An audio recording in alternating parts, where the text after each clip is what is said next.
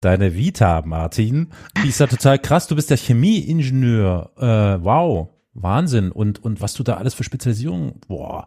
Also ich glaube, ja. die sind dankbar in der Kanzlei, dass sie da mal jemanden vom Fach haben oder jemanden, der zumindest weiß, wie es in der Praxis und nicht nur in der Theorie läuft, oder? Mhm. Ja gut, das ist äh, Patentanwälte sind Ingenieure. Äh, und, oder Naturwissenschaftler, ja, ja. Und dann haben sie eine oh. juristische Zusatzausbildung. Äh, du, das sollten wir bitte mal, wenn das irgendwie geht, erwähnen, weil das finde ich extrem interessant, war mir nämlich so gar nicht klar. Wissen viele nicht, ja. Ja. Also, es ist halt schon auch so, dass wenn man auf Partys oder tatsächlich mit Leuten über das Thema Patentwesen ins Gespräch kommt, ja, das interessiert die Leute schon. Also mm, mm. habe ich zumindest das Gefühl. Und so eine Information, ja klar, die haben alle den, die Vorstellung, Patentanwalt ist sowas ähnliches wie Rechtsanwalt, mm. ist aber im Aufbau, in der Ausbildung äh, was ganz was anderes. Also. -hmm. Sehr spannend, sehr spannend. Es gibt Chemiker, Physiker, Ingenieure, teilweise Hast du gerade Chemiker gesagt? Ja! ich habe Elias schon im rechten Augenblick den Cringen gesehen. ja, okay, ja, ich habe mich auch geschüttelt. Ja, ja. Er arbeitet in Nürnberg ja, ja. macht mal halblang. Ja. Ja, Chemiker, Chemiker, was auch immer, Biologen, Informatiker, Mathematiker teilweise. Also das ist mhm. und dann kann man sich halt, wenn man fertig ist, ja, Masterabschluss, Diplom-Ingenieur, mhm kann man eine juristische Zusatzausbildung machen, aber auch mit Referendariat am Patentamt, Patentgericht. Mhm. Krass gesagt, genauso Nerds wie wir Historiker, nur äh, mit mehr Geld auf dem Konto. Am Ende. Ah.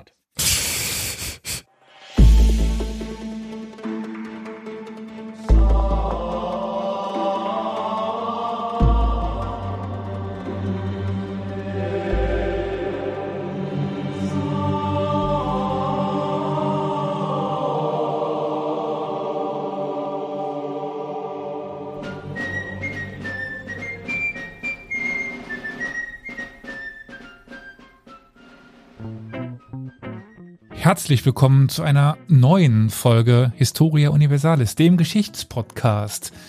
Heute mit einer etwas besonderen Folge, würde ich mal so behaupten. Aber bevor wir dazu kommen, oder? Ja, doch, den Gast begrüßen wir gleich ganz herzlich zusammen, aber erstmal hole ich Anna mit ins Boot, damit sie mitbegrüßen können. Mit dabei heute von der Stammcrew ist der liebe Flo. Hi Flo. Hallo. Der liebe Carol. Halli, hallo. Und die Victoria. Hi. Kuckucks. Olli ist leider krank, aber wir haben dafür einen Ersatz, mehr oder weniger. Eigentlich gar nicht Ersatz, aber egal. Ich muss es irgendwie überleiten. Wir haben einen Gast. Wir kennen ihn schon. Gerade die Leute, die auf Twitter mal dabei waren.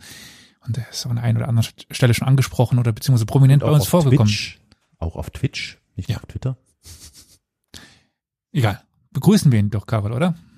Tun wir das. Mach ja. mal.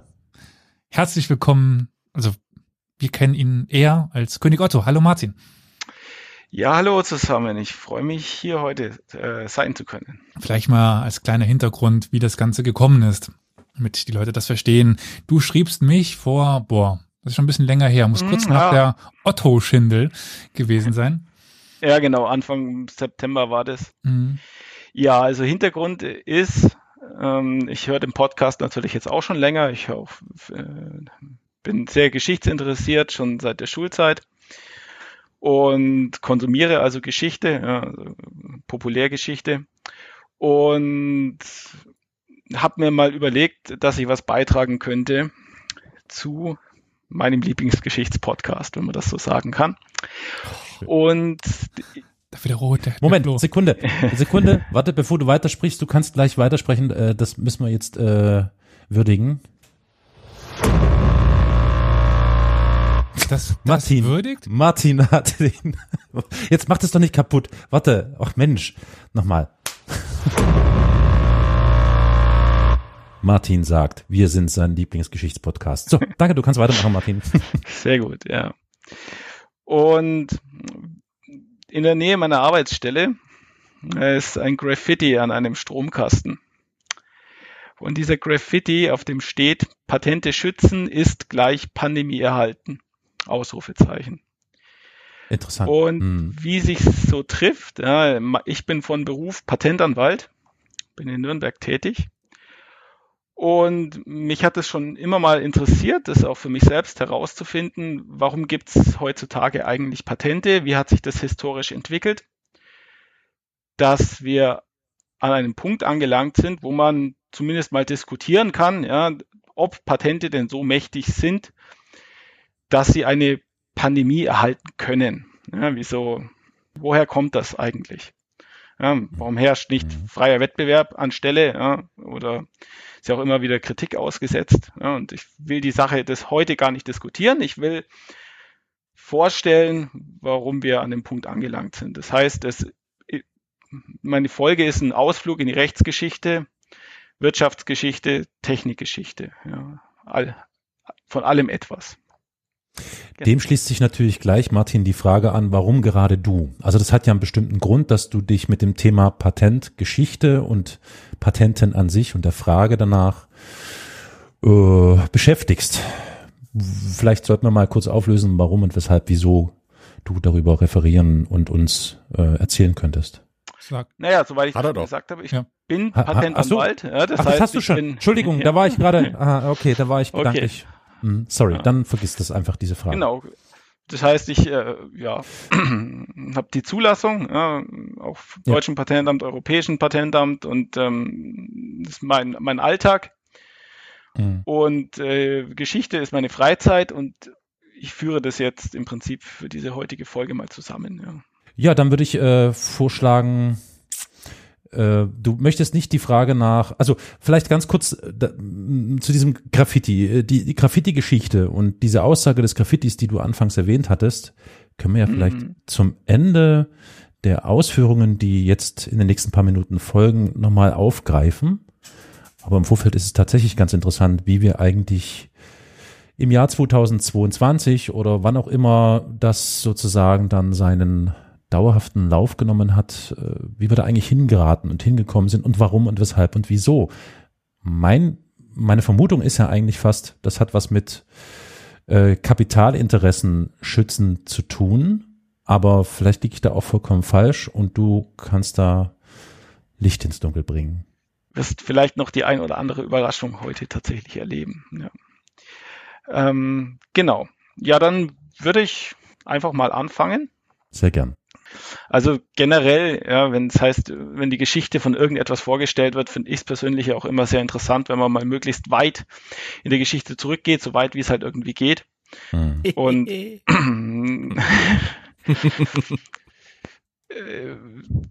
kann dann natürlich, äh, hängt ab von Quellen, aber es ist natürlich klar, seit es äh, Zivilisationen gibt und sich die Menschen halt irgendwie organisieren, ja, organisieren sie sich auch arbeitsteilig. Ja, und weil sich rauskristallisiert hat oder was halt auch, weil, es zumindest angenommen worden ist, dass man dann als Gesellschaft effektiver funktioniert. Und diese arbeitsteiligen Strukturen, ja, die wurden auch manchmal verfestigt, verstetigt. Ja, das heißt, es haben sich Gilden rausgebildet, ja, Zünfte, in extremen Fällen auch Kasten. Ja, die, es ist einfach die Idee dahinter, dass ähm, nicht jeder alles machen darf, was er möchte. Dass nicht jeder nur, weil er ein Talent hat oder ein Interesse für irgendeinen Beruf, war es schon immer so, dass man den nicht einfach so ergreifen durfte. Ja, es hatte verschiedene Gründe. Teilweise ist es ja auch heute noch so, dass es da Reglementierungen gibt, äh, wenn man an Schornsteinfegerbezirke denkt, die erst vor kurzem ähm, abgeschafft wurden. Ähm, das heißt, das hat, man hat viel mit Privilegien und ähm, Monopolen auch gearbeitet, dass eben nur bestimmte Personen, Personengruppen ähm, bestimmte Rechte hatten, am Wirtschaftsleben teilzunehmen.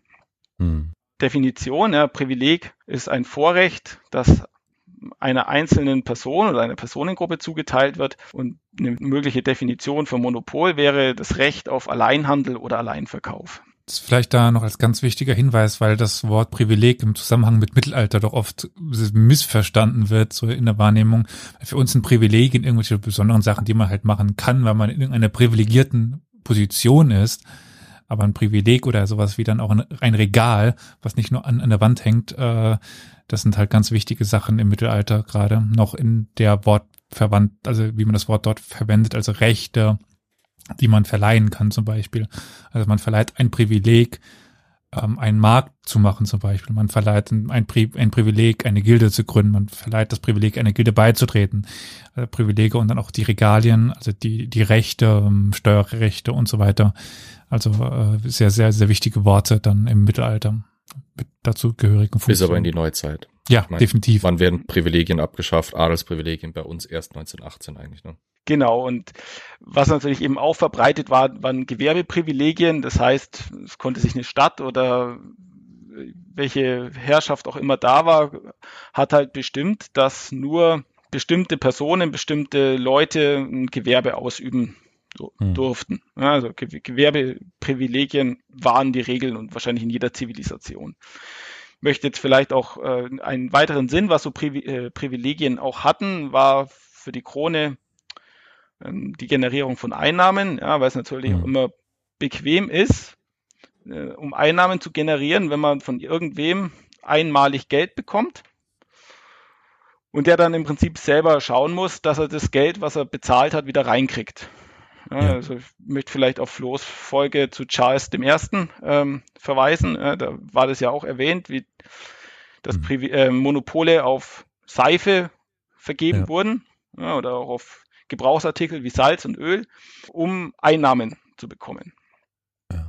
also das war eine relativ einfache Möglichkeit, um an Geld zu kommen. Ja, in der Regel war für die Vergabe von so Gewerbeprivilegien war eine Gegenleistung erforderlich und halt in der Regel eine, eine Zahlung. Dann das älteste Gewerbeprivileg, was ich gefunden habe, ist zum Beispiel ein Privileg aufs Färben von Tuchen. In der Stadt Bordeaux wurde das erteilt. Und mhm.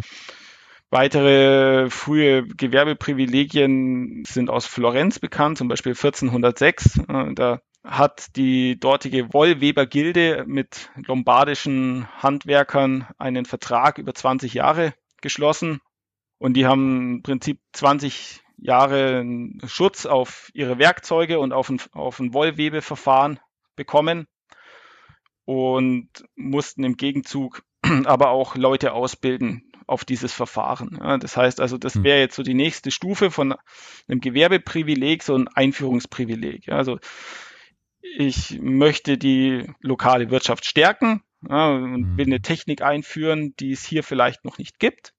Also werbe ich Leute an ja, und das könnte man ja auch über Prämien zum Beispiel machen oder man sagt halt einfach, wenn ihr zu uns kommt und eure euer Können hier ausübt, dann bekommt ihr ja eine, für eine gewisse Zeit ein Monopol. 1421, mhm. auch aus Florenz, gibt's ein, ist ein dreijähriges Privileg für den Bildhauer Filippo äh, Brunelleschi bekannt, auf ein Flussschiff, mit, das mit einer Hebevorrichtung ausgestattet war. Mhm. Ja, und da kann man schon von dem, weil der das sich vermutlich selbst ausgedacht hat, von einer Art Erfindungsprivileg sprechen. Ja. Mhm. Also der Punkt ist eben, ja, es ist als Teil von früher Wirtschaftsförderung ähm, möglich oder üblich gewesen, dass man solche Privilegien vergibt. Und es ist, wie, wie, schon gesagt, auch sehr attraktiv, weil man, weil es kostet ja einen erstmal nichts und ja. die Gegenleistung für das Privileg muss sich der andere halt erstmal selbst erwirtschaften. Ja. Deswegen ist auch kaum vorstellbar, auch wenn es nicht bekannt ist, aber gehe ich mal davon aus, dass das in allen Kulturkreisen existiert hat, ähnliche Formen, also China oder vielleicht islamischer Raum, keine Ahnung. Hm, hm. Eigentlich der perfekte Weg, um als Adliger aus nichts Geld zu machen, einfach nur zu behaupten, man hat das Recht, das zu verleihen, weil man eben das Gewaltmonopol hat und also man gibt ja nichts außer quasi wie die Mafia oder Schutzgeld zum Endeffekt. Wenn du das mir bezahlst, dann komme ich nicht und klopp dir einen auf, auf die Mütze. Hast du gerade Mafia und Schutzgeld hier ins Spiel gebracht? Jetzt wird's ja. Kritisch. Genau, und, und wenn du, wenn, wenn der dir das dann bezahlt, dann klopfst du halt dem anderen auf die Mütze, dass der das nicht macht. Also ah. dann ähm, hält der halt dein, dein, dein Bezirk rein, sagen wir es mal so. Ja.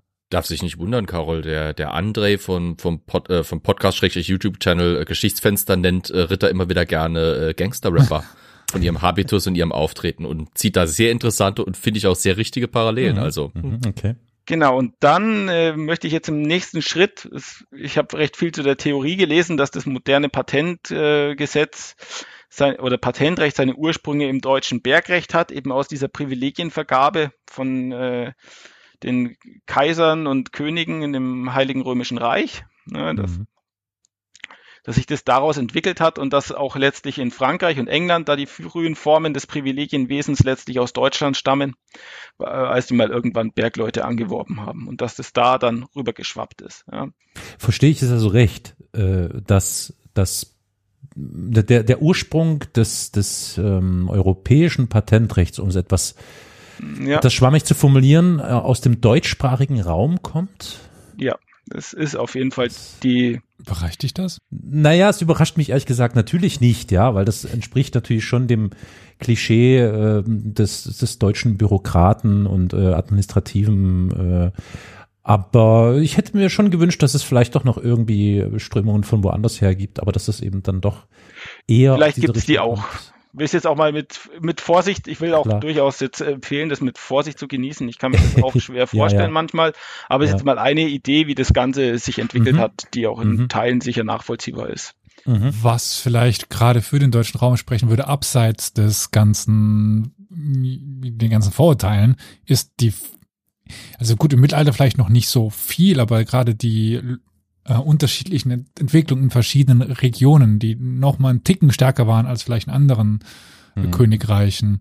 Mhm. Nur mal in den Raum gestellt, auch gerade dann natürlich ein bisschen später, wenn wir dann in die frühe Neuzeit ein, einbiegen, dass wir eben schon noch den, den Kaiser haben, der da oben steht, aber halt lokale Entwicklungen, die man dann vielleicht sich, sich schützen wollte, mhm. ähm, die wir vielleicht in anderen Königreichen so nicht haben. Das ist aber rein mal äh, von der Leber hm. spekuliert.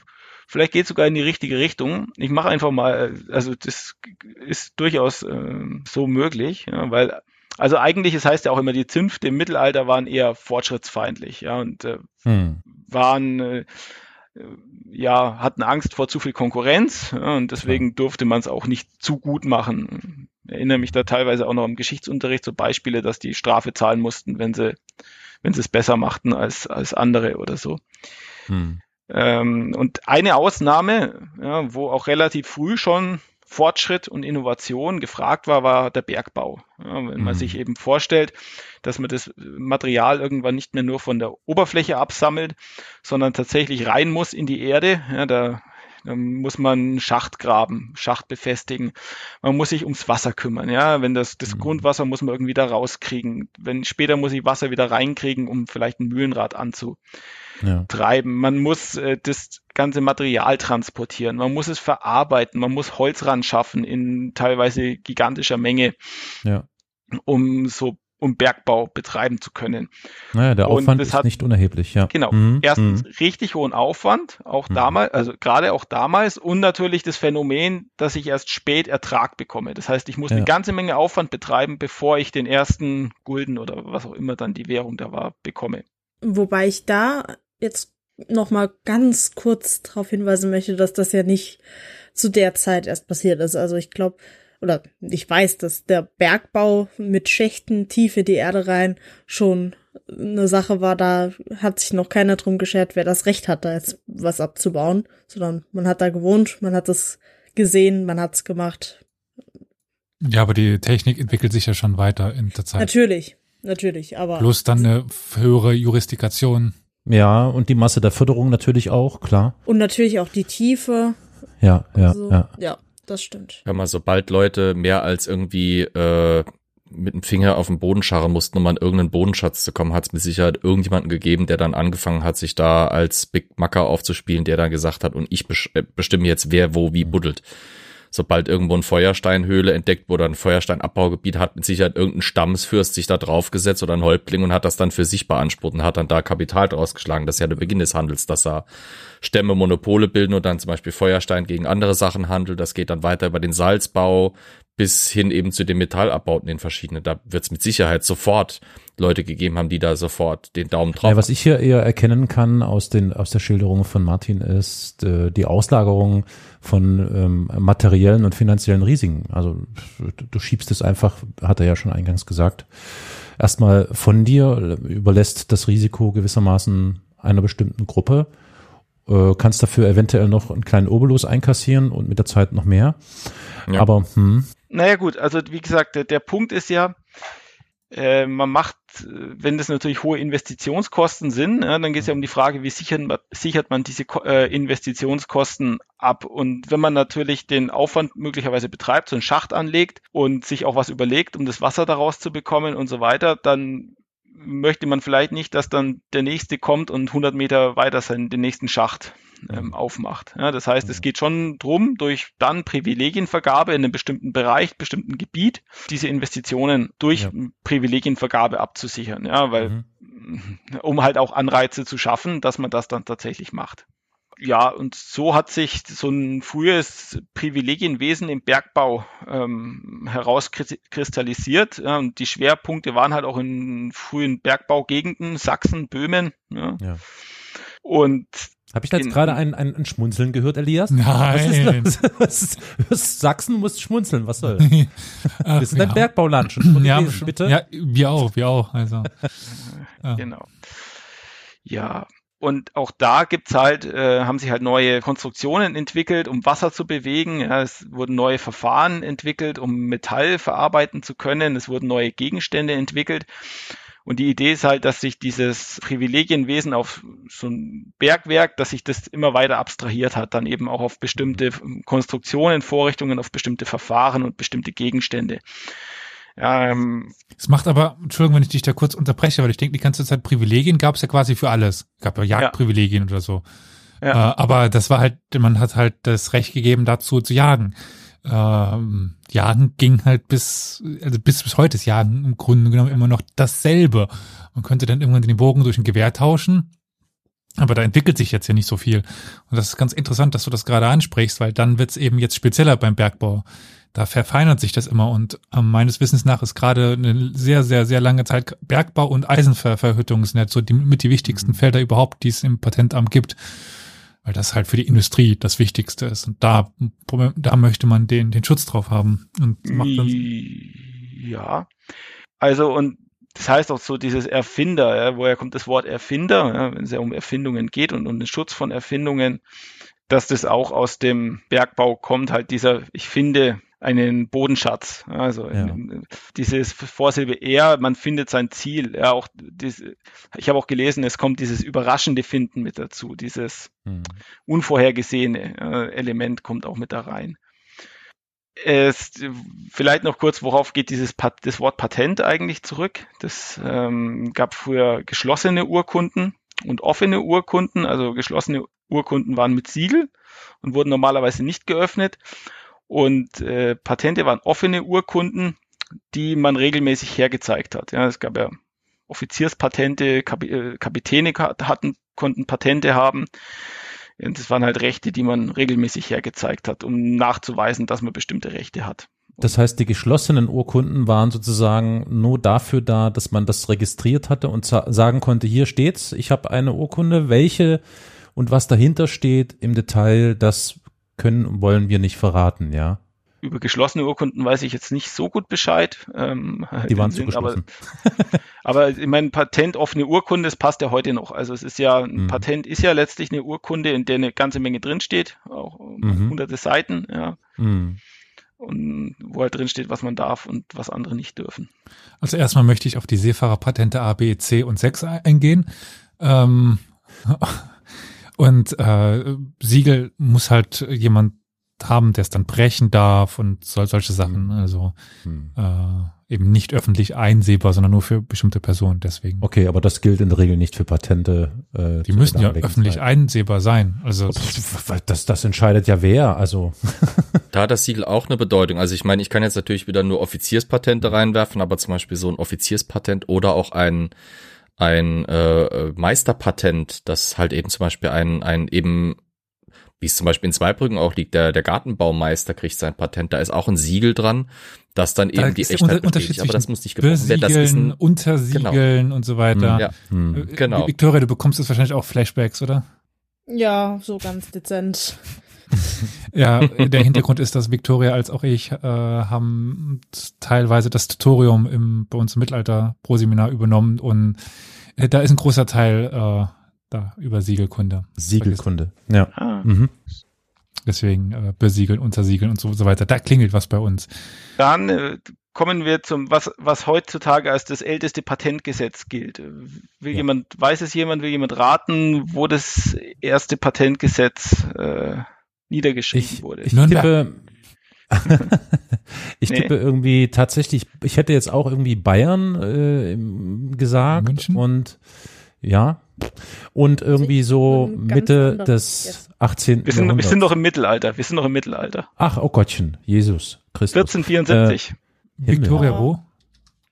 Ja, ich hätte jetzt irgendwie gesagt, ah, bestimmt bei den, äh, wie heißen sie? Mist. Mist kenne ich. Äh, nee. Die Misttheken gibt's. jetzt komme ich nicht auf den scheiß Namen. Nicht die Ägypter, sondern die nehmen dran.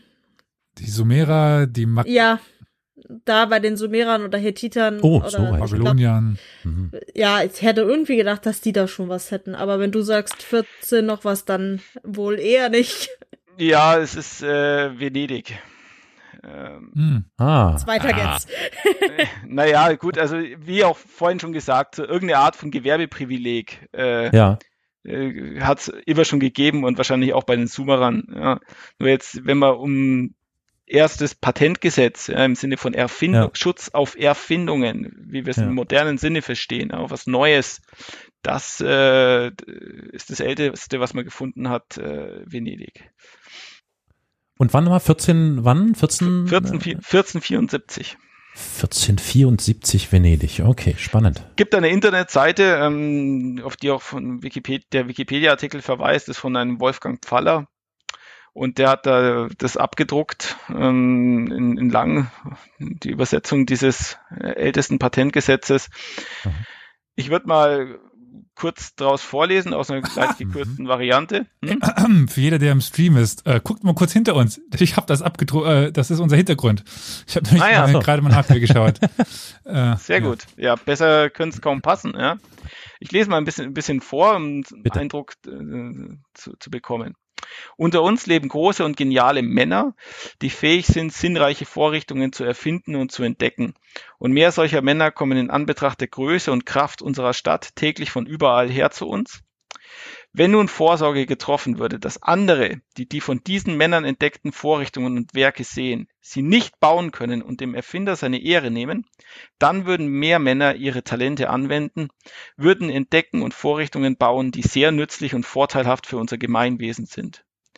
Es wird, wird daher Kraft der gesetzmäßigen Macht und Gewalt dieses Rates zum Gesetz erklärt, dass jeder, der in dieser Stadt irgendeine neue und erfinderische Vorrichtung bauen sollte, die bisher in unserem Gemeinwesen noch nicht hergestellt worden ist, dem Provveditori die Kommun hiervon Mitteilung machen soll, wenn die Erfindung so zur Vervollkommnung gebracht ist, dass sie benutzt und betrieben werden kann. Es ist jedem Dritten in irgendeinem unserer Gebiete und Städte für die Dauer von zehn Jahren verboten ohne Zustimmung und Lizenz des Urhebers eine weitere Vorrichtung zu bauen, die mit besagter Vorrichtung übereinstimmt oder ihr ähnlich ist. Und wenn sie jedoch jemand unter Verletzung dieses Gesetzes baut, so soll der vorgenannte Urheber und Erfinder berechtigt sein, ihn vor einen Magistrat dieser Stadt zu laden, durch den der Verletzer gezwungen werden soll, ihm 100 Dukaten zu zahlen und die Vorrichtung soll sofort zerstört werden. Mhm. Also, das heißt, es ist äh, geht um Wirtschaftsförderung. Man will erreichen, dass Leute nach Venedig kommen und dort mhm. tätig sind. es geht mhm. darum, äh, dass neue Sachen den Weg nach Venedig finden. Mhm. Und es geht Glaubensschutz vor Nachahmung. Also, dass man dem Erfinder seine Ehre nicht nehmen kann und ihn eben nicht kopiert und so die, die, die Chancen der wirtschaftlichen Verwertung verwässert. Mhm. Und es ist begrenzt auf zehn Jahre. Es, genau, und wenn das einer verletzt, ja, dann ist Strafe 100 Dukaten und die kopierte Vorrichtung muss zerstört werden. Mhm. Und genau, das gilt als das älteste Patentgesetz. Und um nochmal auf mein Vorgeplänkel zurückzukommen, das heißt eben, es ist aus dem die Vermutung, dass das von diesem deutschen Bergrecht äh, so Schritt für Schritt inspiriert war. Dafür spricht, dass zum Beispiel 70 von 109 Patenten, die zwischen 1474 und 1550 erteilt wurden, sind äh, 70 aus dem Bergbau. Also mhm. 70 von 109 Patenten, das heißt ja, zwei Drittel. Stattlich. Und ich dachte damals, dass eigentlich, als ich das schon vor längerer Zeit mal gehört hatte, dass das älteste Patentgesetz aus Venedig stammte, dachte ich, ja, wahrscheinlich geht es um Schiffsbau oder vielleicht Waffentechnik. Ja, genau. Aber man darf eben nicht vergessen, dass Venedig zu der damaligen Zeit auch eine Landmacht war. Also sie hatten große Teile Norditaliens, also gingen wahrscheinlich auch bis an die Alpen ran. Und da war sicher auch Bergbau ein großes Thema. Und Nicht nur dort, auch in den Kolonien. Ja. Hm. Hm. Ist aber eine relativ klassische Urkunde in dem Sinne, also von, von dem Aufbau und so weiter. Ähm, jetzt nicht so pompös, wie es manche gibt, aber im Grunde ist es eine klassische Urkunde. Ich hab, bin die ganze Zeit noch da dabei zu, zu gucken, ob es noch größere Abbildungen davon gibt. Ob die nämlich irgendwie auch untersiegelt sind, aber ich habe bisher keine Siegelstelle äh, gefunden auf den Fotos. Nur eine komische X. Naja, ganz interessant. Und auch generell, dass alle Patente, die so um 1500 davor, danach erteilt worden sind, ähm, betreffen die allermeisten den, den Bergbau. Also zwei Drittel von, von kaiserlichen Erfinderfreiheiten, die zwischen 1531 und 1600 ähm, gewährt wurden, betreffen den Bergbau und äh, Patente sind auch eher in Bergbauregionen verbreitet und in Küstenregionen ähm, kommen sie erst wesentlich später an. Dann ist es, man muss jetzt auch sagen, nur weil es jetzt so ein Patentgesetz gibt, haben durchaus die alten, wurden auch weiter ganz normale Privileg, Gewerbeprivilegien oder ähm, hm. Äh, und so weiter vergeben. Also zum Beispiel hat Venedig äh, im Jahr 1469 ein Privileg auf die Einführung des Buchdrucks gewährt. Ja, das heißt, der Buchdruck ist nicht in Venedig erfunden worden und auch nicht 1469, ja, sondern 1440 in Mainz. Ja, und wahrscheinlich hat das Privileg auch nicht der Gutenberg bekommen, der es erfunden hat, ja, sondern es ist halt einfach klar, es gibt zusätzlich zu dem, äh, zu dem Patentgesetz gibt es halt noch weitere Privilegien, die zu, zusätzlich erteilt werden können. Ja, und mhm. man merkt auch, es war noch relativ viel Verhandlungssache, ja, wenn jetzt hier was von zehn Jahren steht. Äh, es gibt die Geschichte von äh, Galileo Galilei, der auch ähm, in Venedig einen Patentschutz wollte auf eine mm, Wasserförderanlage zum Bewässern. Und der hat gesagt, ich mache euch die Erfindung, aber ich hätte gern 40 Jahre Patentschutz. Mhm bekommen hat er 20. Mir ist das gerade erst im Nachhinein klar geworden mit deiner Aussage an den Küsten weniger, weil das finde ich ganz interessant, weil zu dieser Zeit, in der wir uns gerade befinden, passiert so viel in der Schifffahrt und so viel Weiterentwicklung, dass ich das eigentlich interessant finde, dass sie sich die nicht schützen lassen oder nicht versuchen zu, zu schützen. Das ist einfach nur eine, eine interessante Wahrnehmung oder Feststellung. Kommen, wenn wir später nach England gehen, kommen wir auch noch zu Patenten im Schiffsbau. Also mhm. es ist ja so, nur weil es jetzt keine, ja gut, muss man jetzt mal glauben, dass das da erst später angelangt ist. Wo, es geht jetzt hier um kaiserliche Privilegien. Es kann natürlich auch immer lokale Privilegien gegeben haben, also von Städten vor Ort oder. In Venedig, äh, das ist ja keine kaiserliche.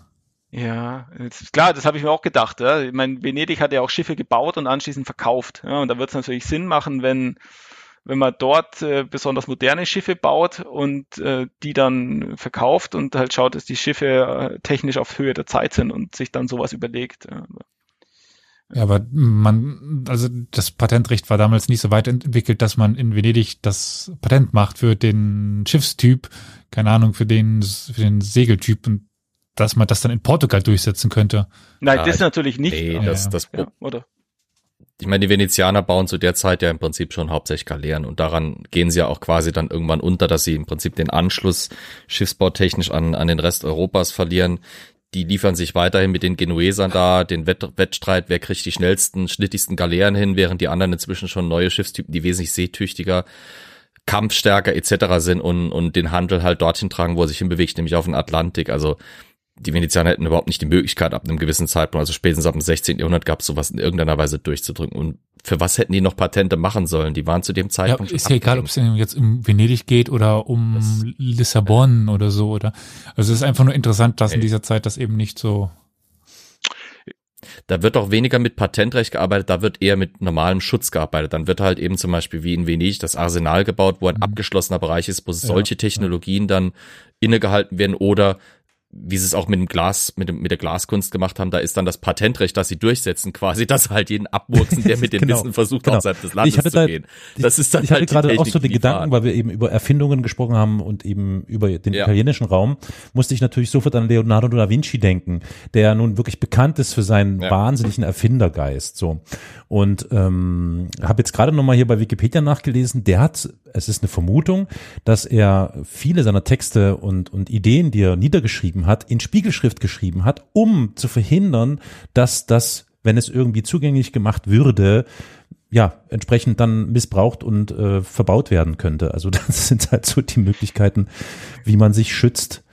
Ähm, Gut, äh, natürlich gehört zu jeder erfolgreichen Verwin Erfindung auch irgendwo eine ja. Vermarktung. Und die, mhm. ja. wenn, wenn sie natürlich in Spiegelschrift in seinem Buch äh, bleiben, ja, dann werden sie natürlich nicht kopiert, aber sie mhm. kennt halt noch mhm. keiner. Mhm. Ja. Ja, und ähm, 1542 in Mailand zum Beispiel ein Einführungsprivileg für die Einführung des, äh, ja, für Seidenmanufakturen. Ne? Habe ich auch noch mhm. gefunden. Mhm. Also. Liebe ZuhörerInnen, ich melde mich ganz kurz einmal aus dem Schnitt. Und zwar ist es so, dass dieser Podcast stets kostenfrei bleiben wird, stets kostenlos, aber unbezahlbar. Nichtsdestotrotz haben wir einfach Kosten und wenn ihr, liebe ZuhörerInnen, diesen Podcast mögt und uns mögt und uns unterstützen wollt, dann könnt ihr das tun. Ihr hört ja schon Carol manchmal dass ihr uns per Kofi unterstützen könnt. Ihr könnt uns aber auch per Überweisung unterstützen, per Dauerauftrag zum Beispiel. Ihr findet in allen Show Notes auch eine IBAN, an die ihr überweisen könnt. Und dann fallen zum Beispiel für uns weniger Gebühren an und das Geld kommt direkt bei uns an. Das wird uns helfen, die Qualität, die Arbeit zu machen, die wir momentan machen. Das hilft uns einfach, den Podcast zu machen, den ihr momentan hört. Und vielleicht auch, hoffe ich, ein bisschen besser zu werden. Vielen Dank an alle, die es schon tun und alle, die es noch machen werden. Und dann äh, ist die, der nächste Punkt, ja, also dass es im 16. Jahrhundert in Deutschland äh, durchaus ein sehr vitales äh, Patentwesen gegeben hat. Und zwar, man, es gibt ja in, das in Wien das österreichische Haus, Hof und Staatsarchiv. Und ähm, da wurden Akten gefunden ähm, des Kaiser, also des Hofreichshofrats und da hat man, das war muss kurz nach dem Krieg gewesen sein, eben Patenterteilungen und Zurückweisungen gefunden, die eben nahelegen, dass es da zu dem Zeitpunkt ein blühendes Patentwesen gegeben hat. Hm. Im Heiligen Römischen Reich deutscher Nation, dass es da sehr weit verbreitet war. Und ja, und dass, also man konnte zu der Zeit sowohl lokale Beka äh, Patente bekommen, ja, in der Stadt zum Beispiel, in der man tätig war, oder bei dem Fürsten, äh, unter dem man tätig war. Und teilweise haben die dann auch ähm, quasi ihre eigenen Erfinder unterstützt, mhm. Patentanträge nach Wien zu stellen, ja, an den Reichshofrat, das war so eine Art höchstes Gericht. Und die haben dann den Kaiser dabei beraten, ob der jetzt ein, ein reichsweites Privileg erteilt. Mhm. Und diese Patenturkunden, die dann äh, rausgegeben wurden, ja, wurden, hatten vier Unterschriften von zwei kaiserlichen Hofräten und das sind halt, manche Namen tauchen da sehr häufig auf. Also, und dann die Unterschrift des Kaisers war noch drauf und die Unterschrift eines Urkundenbeamten. Und ich meine, woher weiß, wie gesagt, woher erkennt man, ja, ob das jetzt eher ein, Einf ein Gewerbeprivileg war, ein Einführungsprivileg oder schon ein mhm. richtiges ähm, Erfindungsprivileg? Ähm, das wird halt dann klar, wenn man auch Zurückweisungen ähm, sieht. Also wenn mhm. Privilegien verweigert werden und wenn da Begründungen stehen, warum Privilegien verweigert werden. Aus diesen Begründungen äh, kann man dann eben schließen, ähm, wie das äh, gehandhabt wurde. Ich habe jetzt mal ein paar Beispiele für erteilte Patente. Ja, zum Beispiel hat ein Dom der Dominikaner-Abt Gabriel de Guzman oder Guzman, weiß nicht, ob man es französisch ausspricht, unter Karl V. 1549 ein Patent auf eine Taucherglocke erhalten für Unterwasserarbeiten. Mhm. Dann äh, dieses, äh, auch dieses Patent wurde nach dem Tod von Kaiser Karl V. durch seinen Nachfolger Kaiser Ferdinand nochmal bestätigt. Dann Ambrosius Bizocerus hat 1574 Pat einen Patentschutz für eine neue Öllampe erhalten, die eine Brenndauer von 50 Stunden nachweisen konnte. 1576 hat, ein, hat der Architekt Bernhardus Buontalenti ein Privileg auf ein neuartiges Mühlenwerk ähm, erhalten. Ja, dann weitere Patente, die erteilt wurden, das ist ein dreischäriger Pflug oder eine Saugpumpe oder eine holzsparende Salzsiedeanlage. Ein also ein Pempel. War das ein Pempel vorhin, ja? Hm, Saugpumpe. ja. Äh, Pempel, Saugpumpe. Genau. Oder ein äh, Waffentechnik, ja, ein neuartiger Zündmechanismus auf Schusswaffen oder ein Musikinstrument, ein Bogenklavier. Es war in der Regel tatsächlich notwendig, dass man ein Muster schickt nach Wien, ja, denn man musste nachweisen, dass die Erfindung funktioniert hat. Oder man musste sie zumindest, wenn es aufgrund der Umstände der Erfindung eben nicht ging, dass man sie mal eben verschickt, dann musste man sie zumindest genau beschreiben, auch mit Zeichnungen. Und teilweise wurden auch ähm, ja, Begehungen vor Ort durchgeführt, ob die funktioniert, die Erfindung. Super interessant, dass du diese Tauchglocke erwähnst. Ähm, bei einem relativ bekannten Professor bei, bei uns, der jetzt äh, in Ruhestand gegangen ist, äh, läuft ein etwas älterer Doktorand durch die Gegend, der auch, wenn du jetzt das nochmal so erzählst, ich glaube, der macht eine Doktorarbeit über Patente, Tauchpatente. Hm. Da hat er auch einige Sachen zu diesen Tauchglocken und Tauchglockenentwicklungen erzählt. Fand ich jetzt nur gerade okay. interessant, dass das jetzt äh, wieder über den Weg mir, mir läuft. An, an dieser Stelle hätte ich jetzt nicht damit gerechnet. Hm. Okay. Ja.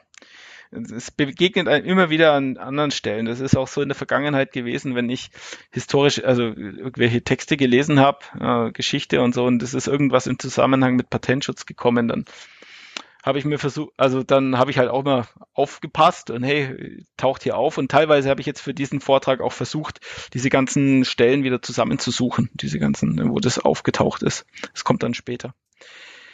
Genau. Ähm, wie gesagt, interessanter als die Privilegienerteilungen sind zum Teil die Zurückweisungen. Also das heißt, wann wurden Patente verwehrt? Ja, zum Beispiel die Anmeldung eines Münzmeisters, nee, von zwei Münzmeistern, Göbel und Stippel, die wollten sich eine neuartige Münzprägevorrichtung mit geringem Abfall patentieren lassen.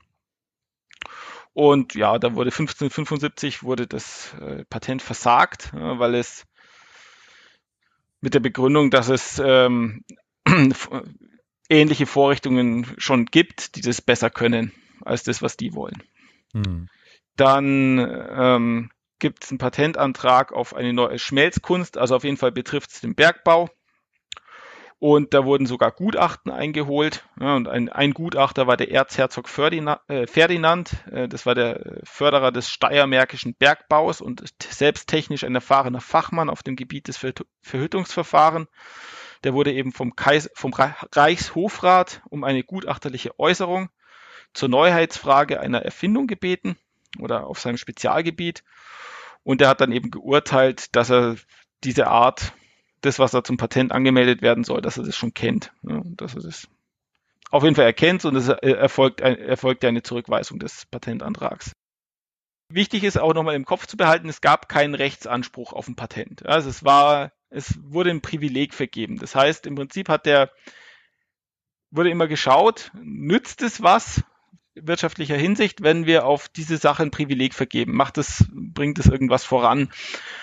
Und da war die Ausführbarkeit, also die Funktionsfähigkeit einer Erfindung war da zum Teil wichtiger als die, als irgendeine formale Neuheit oder auch die Frage, ob es sowas schon gab.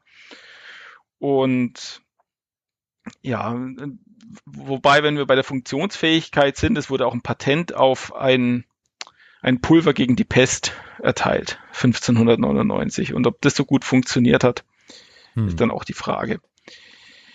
Wer weiß?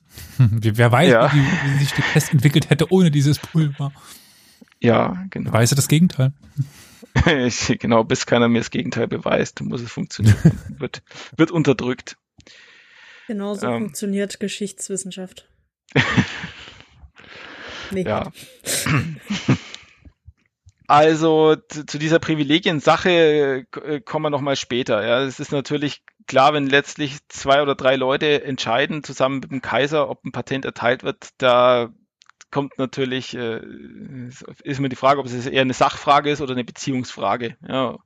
Hm. Und aber es, die, die Idee ist, dass es schon damals im 16, um 1600 recht modernes Patentwesen gab. Ja, es wurden Erfinder benannt. Es gibt auch Urkunden oder Verträge, in dem den Personen benannt sind, die ähm, zum, zum, Beispiel jetzt, um auf den Bergbau noch zurückzukommen, dass äh, zum Beispiel ein Pfarrer aus Prag, dem ist ein Vertrag äh, bekannt, dass der äh, 348 äh, von einem äh, der Erträge von einem Bergwerk bekommt. Ja, oder das, ähm, das heißt, das kann man als Erfindervergütung oder als Lizenz ähm, an, eine, an einen Erfinder interpretieren.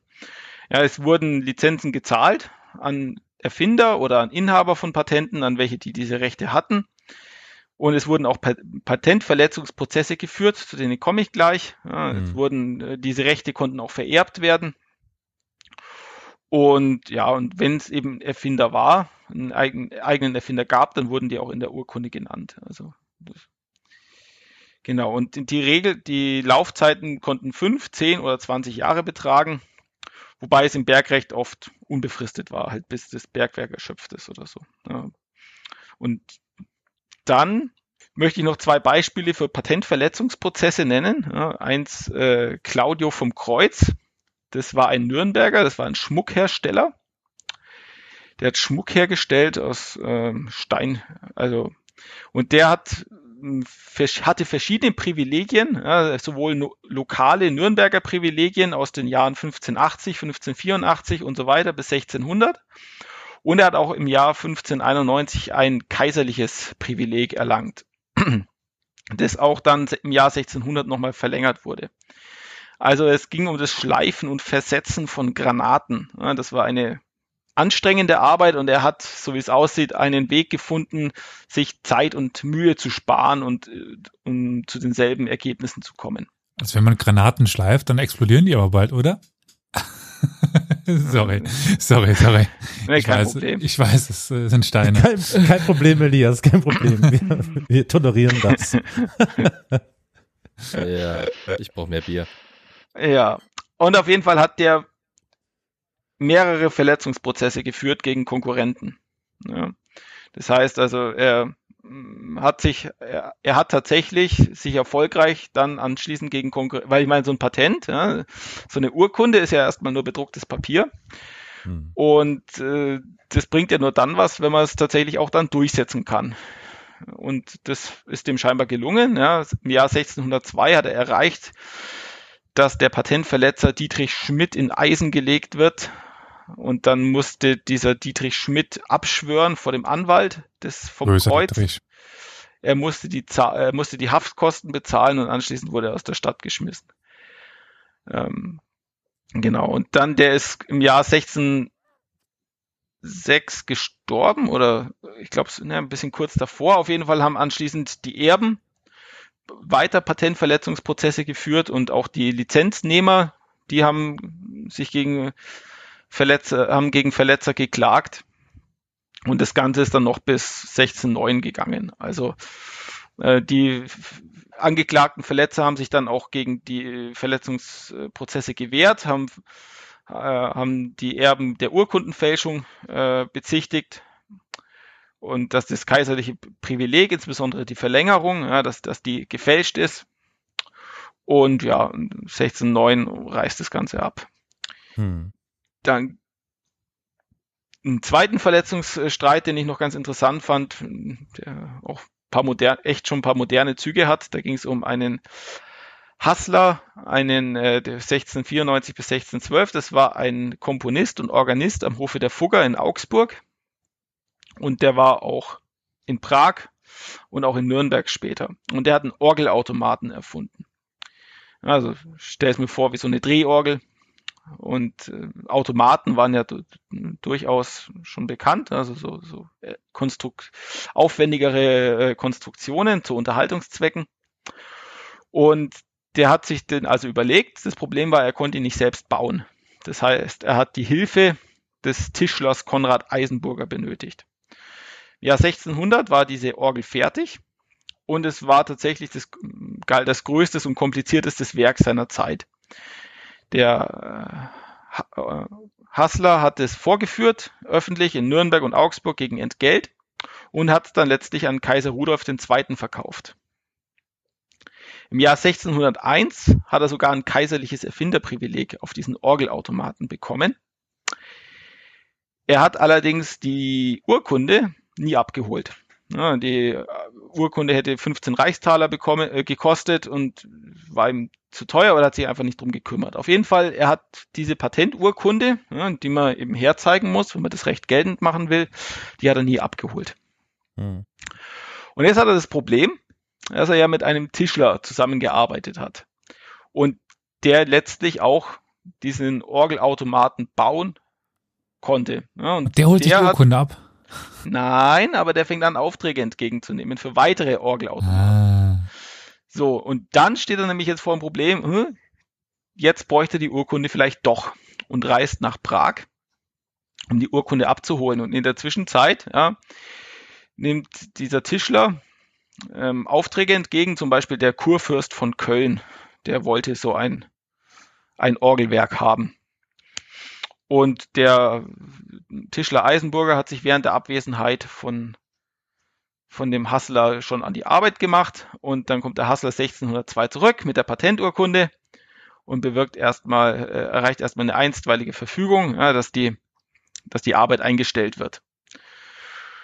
Und dann, äh, ja, zieh, über ein Jahr zieht, ziehen sich dann diese patentrechtlichen Auseinandersetzungen hin es, weil natürlich der Kurfürst von Köln, der hätte gerne seinen Orgelautomaten, den er schon bestellt hat und der da jetzt halbfertig irgendwo rumsteht. Und mh, mm, es entwickelt sich auch zu einer Art politischem Tauziehen. Ja, also nach dem Motto, wer hat eigentlich jetzt hier das Sagen? Ja, wenn der Kurfürst von Köln in Nürnberg einen Orgelautomaten bestell, äh, bestellt, kann dann der äh, Kaiser ein Privileg ausgeben, das letztlich ja das ihm seinen Orgelautomaten verwehrt. Mhm. Wie der Streit ausgegangen ist, weiß man nicht, weil ab 1603 brechen die Aufzeichnungen ab. Also man weiß nicht, wie es ausgegangen ist, aber es zeigt durchaus, dass Patentwesen eine, eine große Bedeutung hatte in der Zeit. Und es ist, das Patentwesen ist im Prinzip eingeschlafen während dem, äh, durch den 30-jährigen Krieg. Also Vielleicht, ja. Noch äh, kleiner historischer Fi äh, Fight Fact, Side Fact. Äh, Kurfürst von Köln war damals kein Kölner, sondern ein Bayer, ein Wittelsbacher. Ernst von, von Bayern. Also aus, äh, aber der war auch gleichzeitig von Münster, Lüttich, Hildesheim und Freising Bischof. Ich meine, ich habe auch irgendwo gelesen, dass der in Freising auf diese auf diese irgendwie auf diesen Orgelautomaten aufmerksam ge da geworden er, wäre. Oder? Da er auch Bischof von äh, Freising war, macht das absolut Sinn, ja. okay, ja. Ja, und wie gesagt, mit dem Dreißigjährigen Krieg ist dieses, äh, dieses, äh, ja, es war nicht verschriftlicht, ja, war dann wohl eher Gewohnheitsrecht, aber diese Praxis ist auf jeden Fall eingeschlafen in der umfangreichen Form. Dann können wir jetzt Deutschland verlassen und nach Großbritannien gehen. Ähm, das, hm? Das zweitälteste Patentgesetz äh, nach Venedig oder beziehungsweise lange galt sogar als das erste Patentgesetz, weil das venezianische hat man irgendwie erst recht später ausgegraben, ist Großbritannien 1623, 1624. Ja. Wie schon eingangs genannt, hat der König von England äh, Privilegien, Monopole vergeben, um sich zu finanzieren. Und er hat das immer weitergetrieben. Also er hat, eigentlich war es auch mal ursprünglich tatsächlich gedacht, dass man die Wirtschaft fördert, indem man Privilegien auf, und Monopole auf Sachen vergibt, die es noch nicht gibt in England, ja, damit es die dann stärker gibt, damit die, damit es sich lohnt, die einzuführen. In der Regel wurden auch Monopole an Ausländer vergeben. Ja, und aber die Vergabe von Monopolen wurde dann zunehmend missbraucht und auch auf Alltagsware wie Salz und Stärke ausgeweitet. Ja. Und um den Einhalt zu gebieten, mm, kommt unter König James I.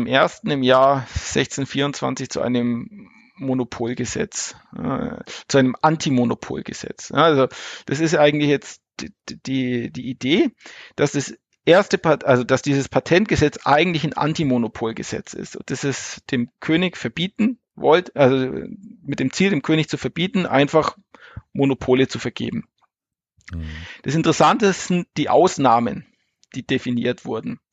Das heißt, die Umstände, unter denen es immer noch möglich war, Monopole zu vergeben. Und diese Ausnahmen sind, kann man als Patentgesetz lesen. Ja? Hm. Das heißt, diese Ausnahmen, ist, die erste äh, Ausnahme ist die zeitliche Beschränkung. Also ein Monopol darf für maximal 21 Jahre vergeben werden. Dann wird beschränkt, wer bekommt überhaupt ein Monopol. Ja, das heißt, es muss dem ersten und wahren Erfinder gewährt werden. Das heißt, nicht mehr irgendeinem Günstling. Ja. Hm. Und ja, und dann dürfen eben andere das Patent während dieser Zeit nicht benutzen. Und dann gibt es noch mehrere Einschränkungen, ja, dass man Patent nicht zu mächtig werden lassen darf. Also es darf nicht gegen Gesetze verstoßen. Man darf auch nicht den Staat dann ausnehmen. Also man darf sich nicht boshaft gegenüber dem Staat verhalten, indem man die Preise äh, für Rohstoffe äh, zu stark erhöht. Und man darf auch dem Handel nicht zu stark schaden und es darf auch nicht allgemein unbequem sein. Ja. Mhm. Die Geschichte mit Charles I., die Flo in der Schlacht bei Nesby vorgestellt hat, spielt dann nach 1624. Also es hat noch eine Weile gedauert, bis das äh, umgesetzt wurde. Also diese, der hat dann im, trotzdem erstmal weiter munter Monopole vergeben, hat Schutzlücken äh, genutzt, ja, weil natürlich auf Basis von so einem Gesetz mit drei oder vier Re Richtlinien äh, gibt es natürlich noch eine Menge Fragen offen. Ja. Die Frage ist, wenn man natürlich sagt, okay, es, äh, Patente dürfen nur auf neue und nützliche Verbesserungen ähm, vergeben werden. Ja, dann ist halt die Frage, was ist jetzt eine neue nützliche Verbesserung? Und das hat sich dann eben die folgenden Jahrhunderte in England durch die Rechtsprechung ähm, rauskristallisiert. Ja, wenn ich sage, Patente dürfen nur auf neue Sachen vergeben werden, was ist neu? Ja, muss äh, und da wurde hat man auch gerungen, ja, um eine Definition von diesem Neuheitsbegriff. Muss die komplette Maschine neu sein, die jetzt äh, in England eingeführt wird, oder ist, eine, ist die Verbesserung einer Maschine immer noch neu? Ja. Mhm. Und auch wenn, man muss immer, ja, es ist jetzt kein, kein, die Frage ist, hat man Rechtsanspruch auf ein Patent, nur weil man eine Erfindung hat? Ja, das lief da dann wahrscheinlich besser als anderswo in Europa zu der Zeit aber die Vergabe eines Patents bleibt weiter tendenziell eher ein Gnadenakt und vor allem die Umstände der Patenterteilung sind oft Verhandlungssache. Also was kann ich letztlich mit dem Patent? Was erlaubt es mir? Und da habe ich ein Beispiel mm, ähm, aus dem 17. Jahrhundert. Es geht tatsächlich um die Seefahrt. Und zwar geht es um Navigation. Das heißt, wenn man als Kapitän wissen möchte, wo befinde ich mich eigentlich gerade auf dem Globus, dann kann ich ja den Breitengrad ähm, am Stand der Sonne bestimmen. Ja, da wo die Sonne um 12 Uhr am höchsten Punkt ist, Abstand zum Horizont, kann ich den Breitengrad bestimmen, an dem ich mich gerade befinde. Das große Problem war aber der Längengrad. Ja, an welchem Längengrad bef Grad befinde ich mich gerade? Und die Lösung für das Problem ist eigentlich relativ simpel. Ich brauche einfach nur eine präzise Uhr. Ja, das heißt, diese Uhr, die lässt, die zeigt dann immer Londoner Zeit an. Und wenn ich mich dann irgendwo auf den Weltmeeren befinde und die, es ist, die Sonne steht am höchsten Punkt, dann weiß ich, da wo ich mich jetzt befinde, ist 12 Uhr. Und wenn dann die Uhr, die meine, meine super Uhr, äh, 3 Uhr anzeigt, dann weiß ich, okay, ich bin drei Stunden westlich oder eben östlich von London. Und dann kann ich eben relativ gut bestimmen, wo ich mich gerade befinde. Und es war also relativ klar, ich, man braucht einfach eine genaue Uhr ja, die über Wochen, Monate möglichst äh, genau geht. Und 1656 mh, hm, reicht der Niederländer Christian äh, Huygens ein, eine, eine erste Idee für eine Uhr zum Patent ein. Ja, die funktioniert mit Pendeln. Das hat scheinbar ganz gut funktioniert, wenn die Uhr an Land ist, ja, aber an, auf einem schwankenden Schiff funktioniert die nicht. Ja. Hm? Ja, nee, das ist, äh, ich weiß, worauf du rausgehst wahrscheinlich und äh, der Prozess ist durchaus interessant, sich mal reinzulesen, weil es halt wirklich die, die, spannendsten Ideen gab und auch teilweise dann mhm. das mit der Pendel, ich glaube, da gab es sogar dann Ideen, äh, das Ding irgendwie so zu, ange äh, zu lagern, dass die Pendel mhm. irgendwie dann doch wieder funktioniert, aber das macht da auch keinen Sinn. Mhm. Also, Wenn ich mich okay. nicht irre, gibt es dazu auch eine Folge von Geschichte aus der Geschichte äh, Dings, also das ja, ja. Echt? Müsste also, also zu der Uhr. Ich habe es in Geo Epoche auf jeden Fall gelesen, vielleicht äh, die, die Story. Und da ging es eben um Patent und die, die Geschichte habe ich jetzt wieder rausgegraben. Weil es geht nämlich um den Hug, von dem, dem man im Physikunterricht auch vom Hugschen Gesetz, da geht es um Federn. Der Hook, ja. Geht. Und der hat nämlich eine Uhr dann 1660 entworfen, die von Metallfedern angetrieben wird. Also die geht wesentlich genauer. So, und jetzt geht's ja aber um Patentschutz. Das heißt, für die Uhr hätte er gerne einen Patentschutz. Das heißt, er baut die Uhr und schleift den Mechanismus zum Öffnen ab. Das heißt, man kann die Uhr nicht mehr öffnen und der Mechanismus bleibt verborgen. Und damit geht er jetzt, damit beantragt er jetzt ein Patent. Die Frage ist aber. Moment, kriegt er das innen dann nicht, weil man das nicht sieht? Kriegt nein, es geht erst, er möchte erst mal wissen, was kriegt er denn eigentlich für das Patent? Also, hm, oder Entschuldigung, Elias, welche Frage war? Nee, nee, also nach dem Motto, ich dachte, jetzt geht er hin, lässt sich das patentieren, aber weil die Leute ja nicht wissen, was drin ist, weil er es abgeschliffen hat, dass er dann keinen Patentschutz auf das drin bekommt, sondern nur das draußen. Nö, das ist, das ist nicht unbedingt der Punkt. Ich denke, wenn er das bekommen hätte, hätte er schon die Uhr öffnen müssen und dann zeigen müssen, was drin ist. Aber er wollte eben wissen, was kriegt er für Patentschutz. Ja, er will nämlich, äh, äh, welche Abgaben, mit welchen Abgaben kann er rechnen. Er möchte verhandeln. Ja, er möchte einen möglichst guten Patentschutz haben. Weil was heißt jetzt Patentschutz genau? Das heißt, es ist klar, Seekapitäne, die seine Uhr nutzen, müssen ihm eine Lizenzgebühr bezahlen. Er möchte aber auch, dass, äh, dass wenn seine Erfindung von jemand anderem verbessert wird, dass auch dann, dass er auch dann weiter Lizenzgebühren erhält. Also auch für die verbesserte Erfindung, also für eine hm. Verbesserung seiner eigenen Erfindung möchte er weiter Lizenzgebühren haben. Ja, und das möchte er eben geklärt haben, bevor er seinen Mechanismus verrät. Auf jeden Fall können die sich nicht einigen und er bricht die Verhandlungen ab. Ja, er denkt, okay, dann kann es ja nicht so dringend sein mit der Uhr, dann warten wir mal, bis sie wiederkommen. Um vielleicht ja, das aus der heutigen Sicht mal zu betrachten, ähm, hm, wirkt der Hook jetzt vielleicht gierig, ja, könnte man meinen, ja, er will aus seiner Erfindung möglichst viel rausholen und ist es jetzt gerecht, dass er auch wenn seine Erfindung verbessert wird, dass er dann immer noch Lizenzgebühren kriegt und aus heutiger, heutiger Sicht wäre der Fall natürlich klar, ja. Natürlich würden nach, also nach modernem Patentgesetz würden dem Hook natürlich äh, auch dann Lizenzgebühren zustehen innerhalb des Zeitraums, wenn seine eigene Erfindung verbessert wird. Also ich komme nicht aus dem Patentschutz raus, nur weil ich so viel er will oder so viel, so viel man halt äh, raushandelt. Auf jeden Fall, man kommt nicht aus dem Patentschutz raus, nur weil ich eine Erfindung verbessere. Ja. Ähm, ja, ist halt Verhandlungssache. Ja, wenn dann der, wenn ich sage zum Kapitän, ich hätte gern äh, so und so viel, und dann sagt der Kapitän, nee, das zahle ich nicht, dann muss er halt die alte Uhr nutzen. Ja. Die, die, die nicht patentgeschützte Uhr. Jedenfalls, dann kommt wieder der Christian Huygens und der reicht jetzt auch eine eigene Uhr ein. Mit dem Federlaufwerk, zehn Jahre später sogar. So, und dann äh, geht jetzt so eine Art Streit los. Wer, wer hat es zuerst erfunden? Ja, dann kommt der Hug auf den Plan, okay, wenn, wenn jetzt doch ein anderer kommt mit der Lösung, dann sagt, will, will er halt nachweisen, dass er doch ähm, die, so eine Federuhr zuerst erfunden hat und dass ihm das Patent eigentlich zustünde. Also und das Entscheidende ist halt, dass bei diesen Streitigkeiten ähm, kommen Details an die Öffentlichkeit zu der Uhr, wie die funktioniert. Und zwar ausreichend Details, dass lokale Uhrmacher die Uhr kopieren können. Also bereits nachmachen können. Und dann kriegt letztlich keiner einen Patentschutz. Ja, weil es ist einfach nicht mehr nötig, ein Patent zu vergeben. Das Geheimnis der Uhr ist offenbart. Ja, und damit ähm, muss kein Patent mehr vergeben werden und es kriegt auch keiner mehr eins. So viel zum Patentschutz in England. Der hat auch für die damalige Zeit vergleichsweise sehr gut funktioniert. Von 1623 bis äh, 1800 wurden in England 2344 Patente erteilt. Ähm, ich habe jetzt vorhin das rausgeschaut. Ein relativ berühmtes Patent ist ja das von James Watt. Jetzt habe ich das dummerweise wieder geschlossen, das, den Reiter. Aber das, äh, von wann das war? Ah ja, genau, 1769 Erfindung der Dampfmaschine. Also da eins, eins dieser Patente ist die, auf die Dampfmaschine. Genau.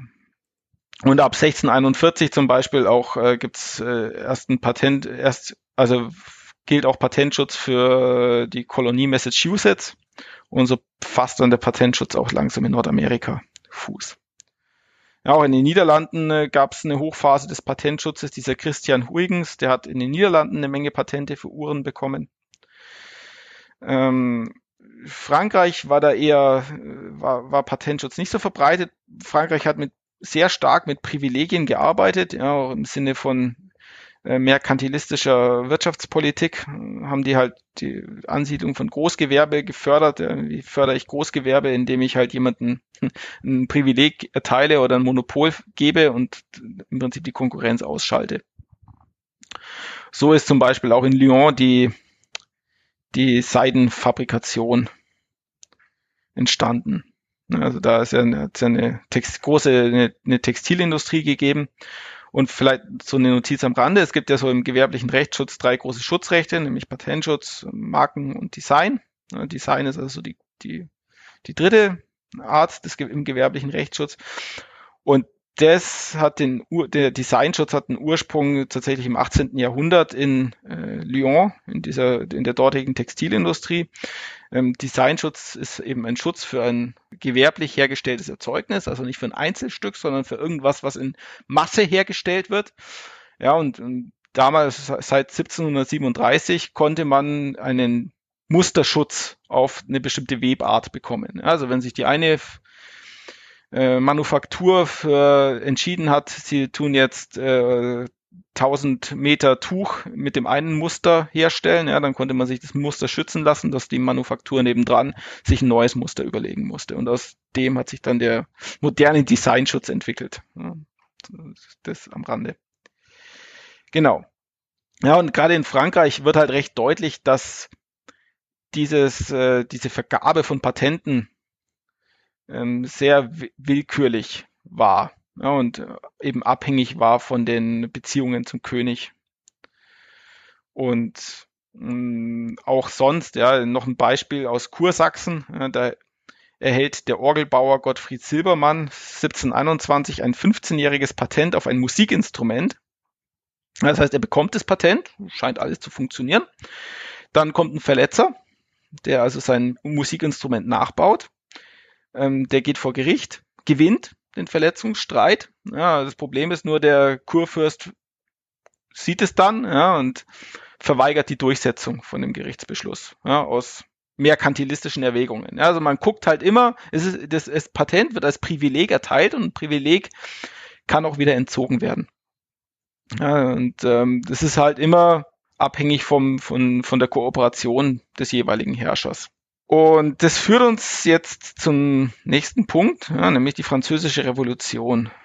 Da wurden ja die Karten durchaus neu gemischt, was das Privilegienwesen angeht und was auch das Verständnis ja, zwischen Privilegienvergabe und, und äh, dem Volk angeht, ja, ob man das einfach so hinnehmen muss. Ich möchte kurz zitieren aus Artikel 17 der Charta der Grundrechte der Europäischen Union. Jede Person hat das Recht, ihr rechtmäßig erworbenes Eigentum zu besitzen, zu nutzen, darüber zu verfügen und es zu vererben. Niemandem darf sein Eigentum entzogen werden, es sei denn aus Gründen des öffentlichen Interesses, in den Fällen und unter den Bedingungen, die einem Gesetz, in einem Gesetz vorgesehen sind sowie gegen eine rechtzeitige angemessene Entschädigung für den Verlust des Eigentums. Die Nutzung des Eigentums kann gesetzlich geregelt, zu werden, geregelt werden, soweit dies für das Wohl der Allgemeinheit erforderlich ist. Und dann Absatz 2, geistiges Eigentum wird geschützt. Also das heißt, geistiges Eigentum ist genauso zu behandeln wie körperliches Eigentum muss genau nach denselben Grundsätzen geschützt werden. Und um den Ursprung von dem Gedanken zu verstehen, muss man zur französischen Revolution zurückgehen. Da wurden nämlich erstmal 1789 alle Privilegien abgeschafft. also die vorher durch die Monarchie ausgegeben wurden. Und es hat auch ähm, Erfinderprivilegien eingeschlossen. Also auch alle Erfinderprivilegien waren abgeschafft. Ja. Gleichzeitig mh, mm, machen sich aber äh, in Frankreich schon einige Gedanken, wie man mit Patentschutz umgeht. Ja, da gab es dann Marquis äh, Stanislas de Boufflé, der legt am 30. Dezember 1790 der Nationalversammlung einen Bericht vor, in dem er für die Einführung eines Patentschutzes in Frankreich wirbt. Der guckt nämlich nach England und sieht, dass die schon mal einen gewaltigen Vorsprung haben bei der Industrie, durch die industrielle Revolution. Ja? Hm. Dass die also, dass die dortige Industrie schon mal deutlich überlegen ist und dass die dort ein Patentgesetz hat, das funktioniert. Dann ist es auch so, Vereinigten Staaten haben sich ja soeben gegründet und sind gerade dabei, eine Verfassung äh, auszuhandeln. Und die sind ja auch dann im Austausch mit Frankreich. Und auch die haben mh, hm, eine Art, ja, Patentschutz schon in der Verfassung berücksichtigt, ja, Schutz auf Ideen und Erfindungen mit dem Ziel, die heimische Wirtschaft, auch die heimische Industrie zu stärken und von England zu emanzipieren. Das heißt also, der befürwortet Patentschutz, aber er misstraut jeder Art von Patentprüfung. Er sagt, äh, eine, jede Form der Patentprüfung, also eine, eine Patentprüfung kann nicht no, neutral ablaufen. Ja, wie hat man früher Patente geprüft? Man hat eben Gutachten eingeholt. Das heißt, man hat an Professoren, äh, man hat eine Kommission eingerichtet, die Patente prüfen sollte. War auch bei diesem Reichshofrat schon, da gab es eine eigene Patentkommission und die haben dann eben ihre Meinung geäußert. Ja, und oftmals hatten die auch eigene wirtschaftliche Interessen und in dem Lichte haben die so Erfindungen oft beurteilt. Auf jeden Fall saß der Frust tief, dass irgendjemand eine Erfindung beurteilt und dann Daumen hebt oder Daumen senkt. Und Boufflé ist davon ausgegangen, dass der Erfinder ein natürliches Eigentumsrecht an seiner Erfindung hat. Das heißt also begründet mit Naturrecht, dass man, dass äh, der Staat ihm zu, dieses Eigentum garantieren muss. Ja. Und natürlich möchte ein Patentgesetz, das alle gleich behandelt. Und ja, auch vielleicht schon an eben Anbruch Wirtschaft, äh, Kapitalismus. Also der Staat soll jetzt die Erfinder auch nicht belohnen über Prämien, sondern er soll ihnen einfach nur die Möglichkeit geben, ähm, sich die, sich die Belohnung selbst zu erwirtschaften. Das heißt, es gibt jetzt in Frankreich ein, äh, ein, relativ revolutionäres Patentgesetz, nämlich dass man eine, dass man ein Patent nur noch beantragen muss und es findet keine Prüfung mehr statt. Das heißt, Patente werden ungeprüft eingetragen und gelten auch ungeprüft. Hm. Und äh, geprüft wird erst im Streitfall. Ja, also erst wenn es vor Gericht geht, wird vor Gericht im konkreten Verletzungsstreit geprüft, ob die Voraussetzungen für Patentschutz überhaupt gegeben sind.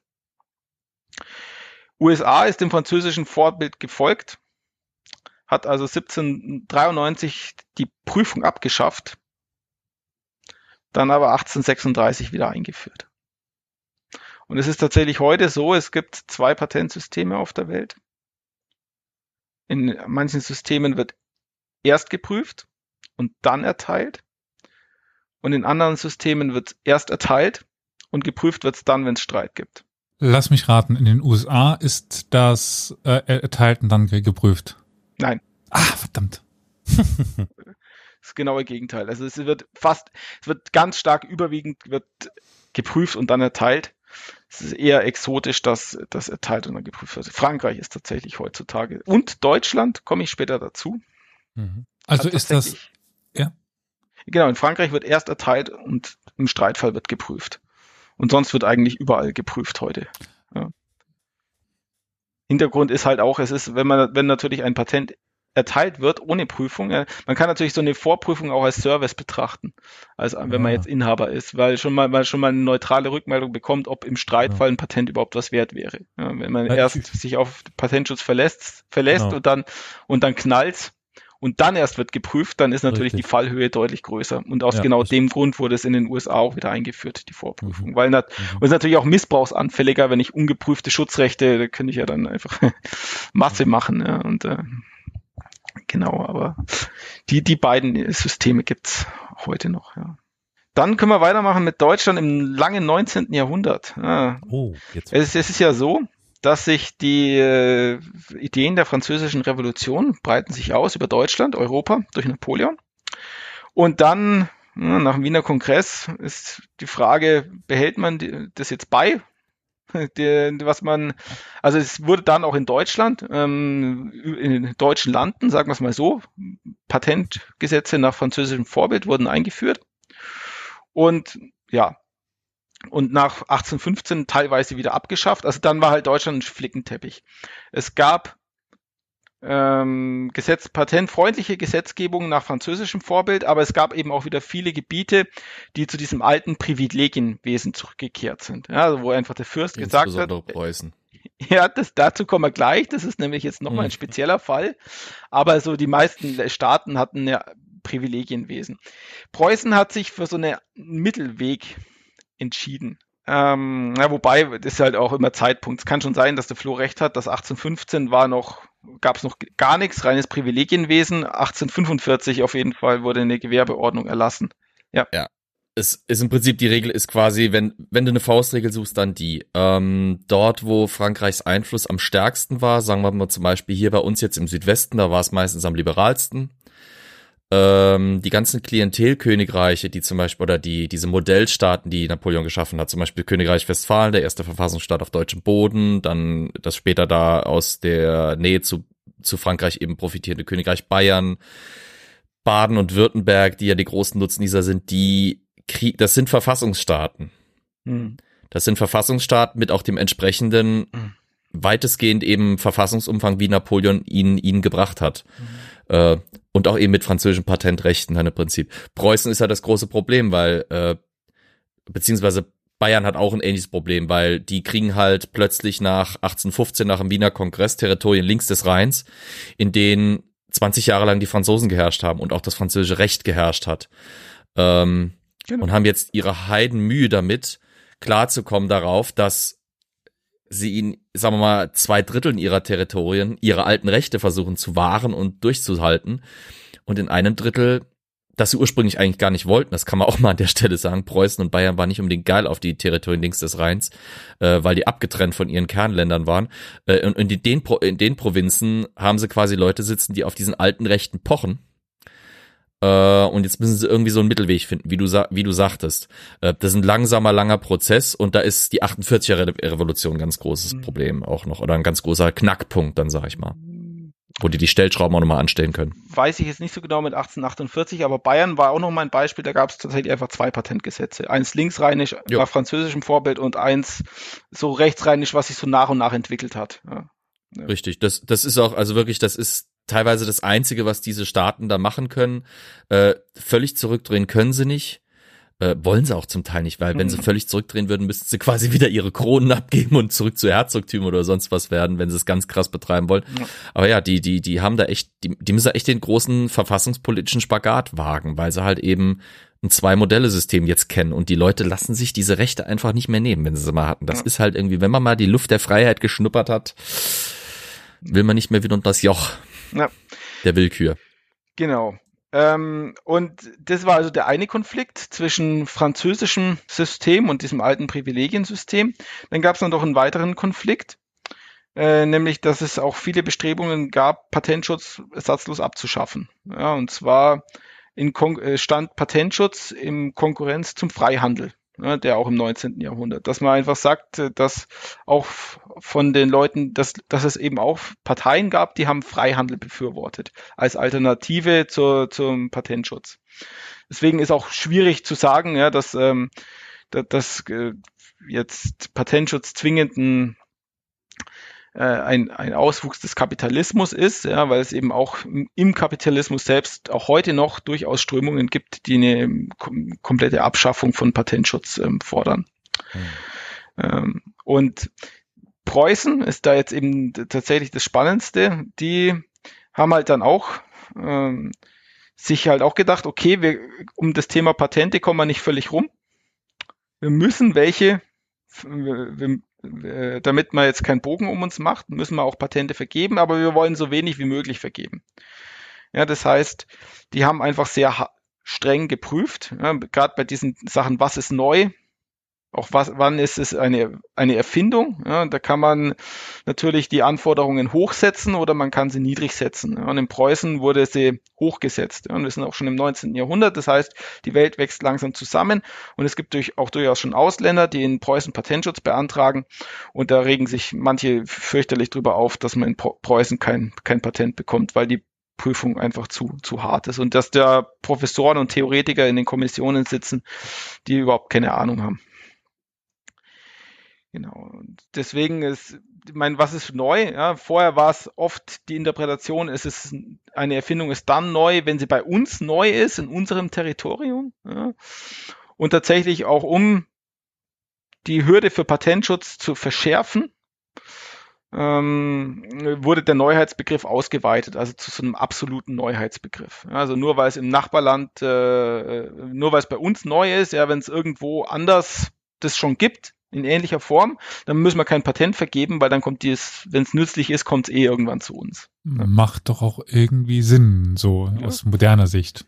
Und ist modern tatsächlich genauso. Also wenn jemand in, in, in japanischer Miniaturschrift irgendwas an, in, ins Restaurant hängt und so, dann, dann zählt es als, als Stand der Technik und dann kriegt es auf das, was auf, da steht, kein Patent mehr. Also es ist, ähm, aber das, wird dann später äh, noch weiterentwickelt. Ja, also das, das eine Punkt, der eine Punkt ist eben die, der Freihandel und das andere ist, dass man eben schon kapiert hat im 19. Jahrhundert, gerade frühe, Mitte des 19. Jahrhunderts, da war einfach äh, Deutschland noch äh, gegen, also hat hinterhergehinkt gegenüber England und auch Frankreich. Ja, da war die Industrialisierung schon voll im Gange oder hat schon längst begonnen und in Deutschland eben noch nicht. Und das war schon auch der Plan, durch systematische Imitation ähm, aufzuholen. Und deswegen wollte man den Patentschutz im Prinzip komplett raushalten aus, aus dem Staat. Ja, ich wollte gerade sagen, dann bringt es ja nichts, wenn man das nicht bauen darf, ja. Ja, genau. Und es ist auch interessant, kommt später, wie, wie viele Parallelen es zwischen Deutschland äh, Ende des 19. Jahrhunderts und heute China, sagen wir es mal, um die Jahrtausendwende gibt. Also wie da so die, die, die Ideen waren, wie man mit, äh, da haben die halt versucht alles, da hat Deutschland alles nachgemacht. Ähm, genau, das heißt, um 1950 wurden in Preußen 90 Prozent aller Patentgesuche abgelehnt. Es gab auch Staaten, die hatten in Bremen, Hamburg, Lübeck und Mecklenburg, also wo Handel wichtig ist, da gab es zum Beispiel überhaupt gar keinen Patentschutz. Ja.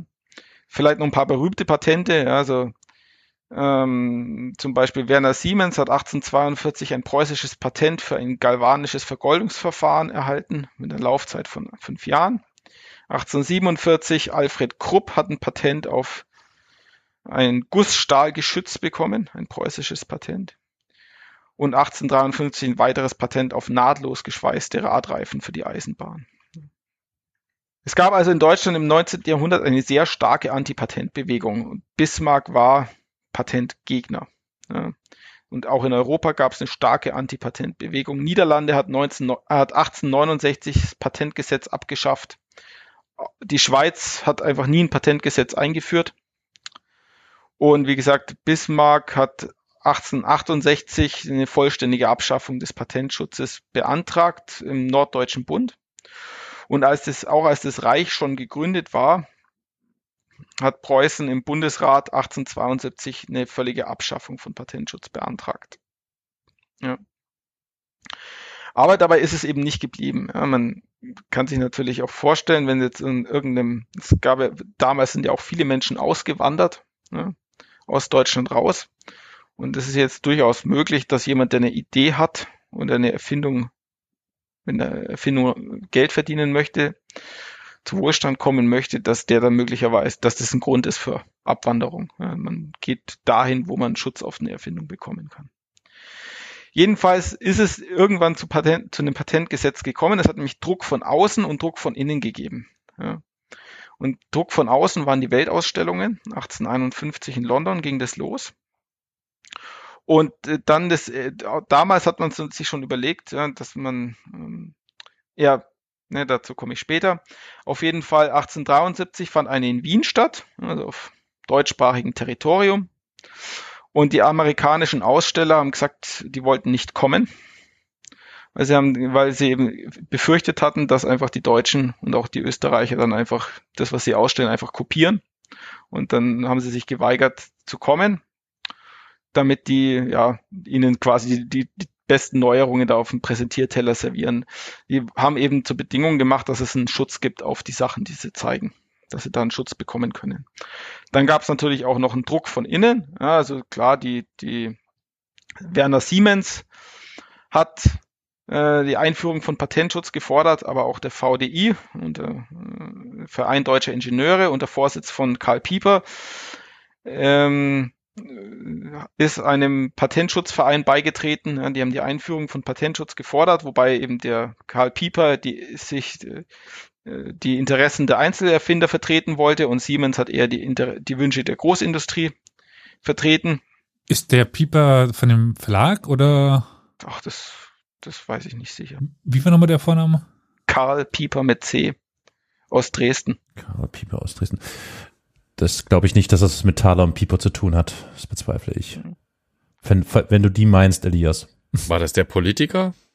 Ich, nee, ich finde es gerade mit, aber Karl mit K, Karl Pieper finde ich hier einen deutschen Zahnarzt. Jurist, 1837 bis nee, 1919. Ja, würde von den Lebensdaten ein bisschen passen, aber naja. Hm. Jedenfalls wurde 1876 ein Patentgesetz beschlossen und es galt als unternehmerfreundlich. Und der Karl Pieper ist aus äh, Protest aus dem Patentschutzverein ausgetreten. Also er hat Wann war das? 1876. Und äh, der wollte eigentlich eine, eine französische Regelung. Also es wird erst, wird einfach oh. eingetragen ohne Prüfung. Ja, was zeichnet ein unternehmerfreundliches Patentgesetz im späten 19. Jahrhundert aus? Es galt mhm. das Anmelderprinzip. Das heißt, das Patent hat der bekommen, der es angemeldet hat und nicht unbedingt der, der es erfunden hat. Okay. Also was besonders natürlich. Ja, zum einen das und natürlich ist es interessant für Unternehmen wie Siemens zum Beispiel, die angestellte Ingenieure haben. Das heißt, die Ingen angestellten Ingenieure machen die Entwicklungen hm. Und äh, Siemens meldet an und die Interessen des Erfinders, ja, also gibt halt keine Regelung dazu. Hm. Dann sind die Patentgebühren relativ hoch. Ja, auch das ist natürlich, was für ein großes Unternehmen kein Problem ist aber ein kleiner Erfinder kann bereits, um die Anmeldung zu finanzieren, in die Abhängigkeit von Kapitalgebern geraten. Hm. Dann hatten die Erfindungen bis 1911 einen Benutzungszwang. Das heißt, ein Patent konnte widerrufen werden, wenn die Erfindung nicht benutzt wird. Ja, das ist ja heute so der Vorwurf, ja, Patente verschwinden in der Schublade und so. Mhm. Und da, im 19. Jahrhundert ja, gab es noch einen Benutzungszwang. Andererseits ist es halt auch dann für kleine Erfinder, die möglicherweise eine Erfindung machen zu einem Thema, wo die selber nicht so einfach eine Benutzung starten können, ja, die sind natürlich auch unter Druck, ähm, Lizenzen zu vergeben, möglicherweise, weil sonst das Patent widerrufen wird. Und dann gibt es kein Patent mehr und dann macht der Kooperationspartner, äh, kann aber machen, was er will.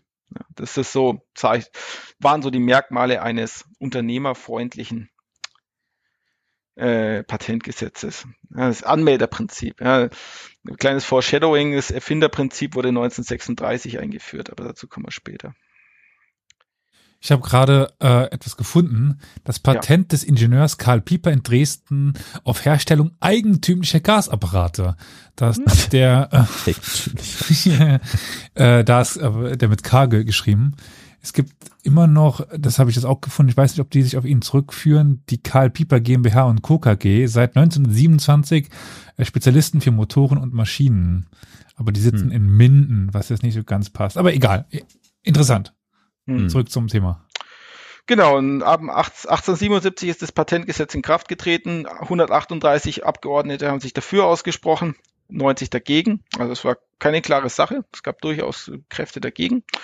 Und 1877 hat das Kaiserliche Patentamt die Arbeit aufgenommen. Als erstes Patent gilt eine, eine von Johann Zeltner aus Nürnberg, von der Nürnberger Ultramarinfabrik.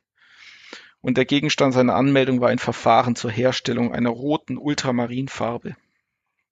Hm. Genau, der Witz einer ist. roten Ultramarinfarbe. Ja, Ultramarin ist eigentlich blau, gell? Jetzt, ich wollte gerade sagen, das sagt, ist so ein schöner Widerspruch. Wieso? Violett halt, ne? Kann schon sein. Ja.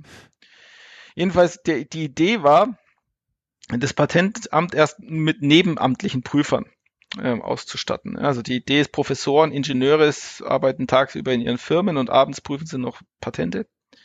Und es hat aus mehreren Gründen nicht funktioniert. Das erste Mal, es hat natürlich ein paar Skandale gegeben dass die Patentprüfer, wenn die natürlich ein Patent von der Konkurrenz auf den Tisch kriegen, dann machen die mit dem Wissen möglicherweise nicht, was sie ursprünglich hätten machen sollen. Ja, eben. Und es äh, dann, das, der zweite Grund ist, das Patentgesetz hat halt einfach eingeschlagen. Das heißt, es hat, ist zu einer Patentflut gekommen. 6000 Anmeldungen wurden im Jahr 1878 bereits eingereicht, 10.000 Patentanmeldungen im Jahr 1886.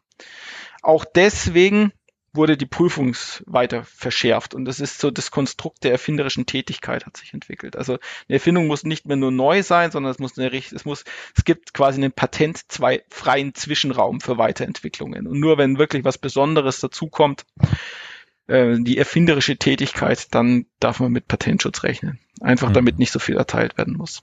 Aber jetzt kommt's, parallel dazu wurde 1891, ich weiß nicht, ob ihr schon mal was vom Gebrauchsmuster gehört habt.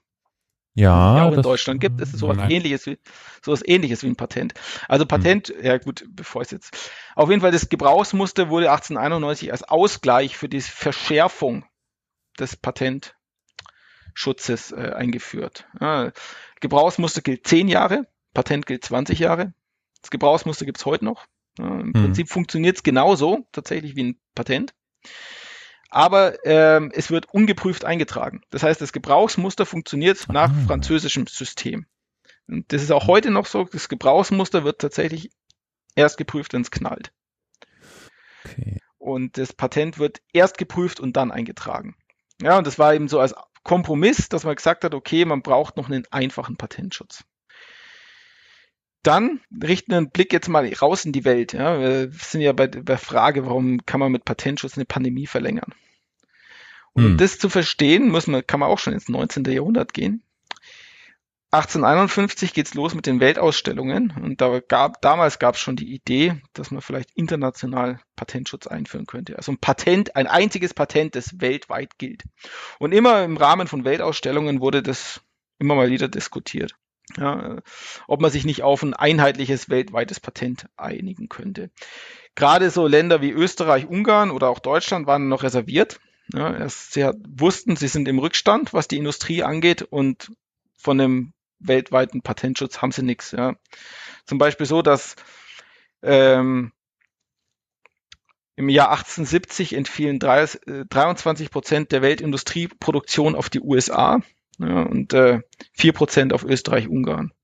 Und deswegen hatten die, also hatten die natürlich Angst, dass, äh, dass sie da unter die Räder geraten, wenn sie äh, den US-Unternehmen großzügigen Patentschutz gewährleisten. Es gab auch immer mal wieder so skurrile, auch es gab nationale Regeln, zum Beispiel galt in Frankreich, also konnte ein Patent erlöschen, wenn das, Pat wenn das patentierte Erzeugnis im Ausland hergestellt wurde und dann eingeführt wurde. Also da, da, da galt im Prinzip nur, wenn, wenn, das, wenn das Patent auch in, also wenn die geschützte Sache auch in Frankreich hergestellt wurde. Ähm, Jedenfalls im Rahmen der Weltausstellungen trifft man sich immer mal wieder und verhandelt. Und es kommt 1884 tatsächlich zu ähm, einem Vertragswerk der pa Pariser Verbandsübereinkunft. Und die gilt auch heute noch PVÜ abgekürzt. Zwei wesentliche Grundgedanken ähm, wurden dort verwirklicht, nämlich das Prinzip der Inländerbehandlung. Das heißt, wenn ein US-Amerikaner in Deutschland ein Patent beantragt und ein Patent bekommt, dann wird er genauso behandelt wie ein deutscher Patentinhaber.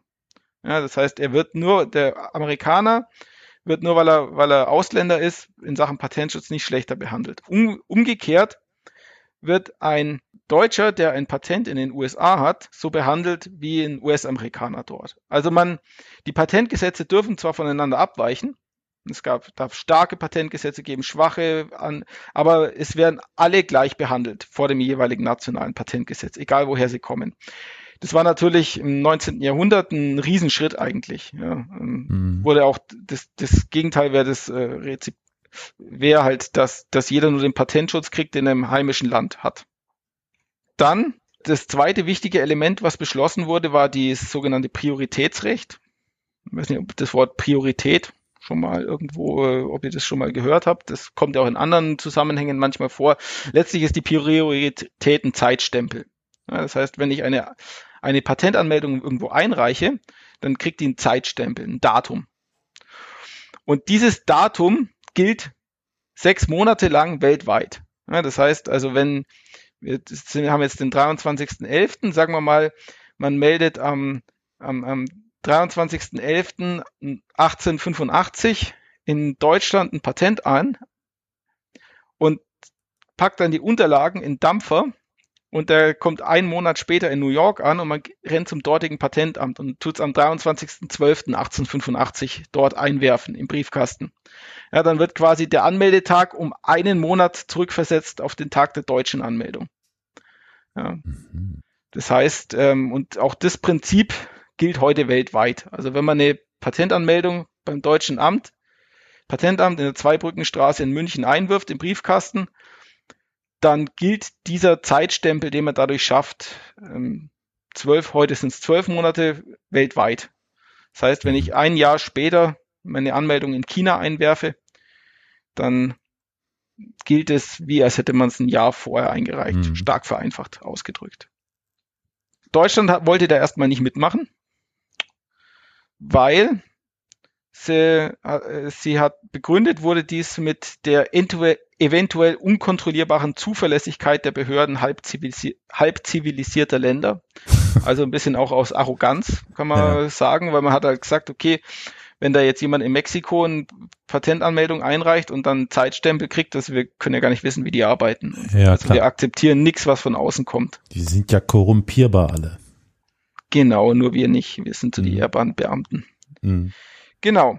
Und äh, wie gesagt, es gab Länder, die hatten gar keinen Patentschutz. Und es war auch kurios natürlich, dass gerade die das besonders attraktiv fanden, da mitzumachen. Ja, also wenn, mhm. Schweizer, wenn die Schweiz keinen Patentschutz hat, dann können trotzdem, wenn die da mitmachen bei der PVÜ, dann können Schweizer Unternehmen in USA trotzdem Patentschutz bekommen. Ja, wird mhm. denen quasi gewährleistet. Ja.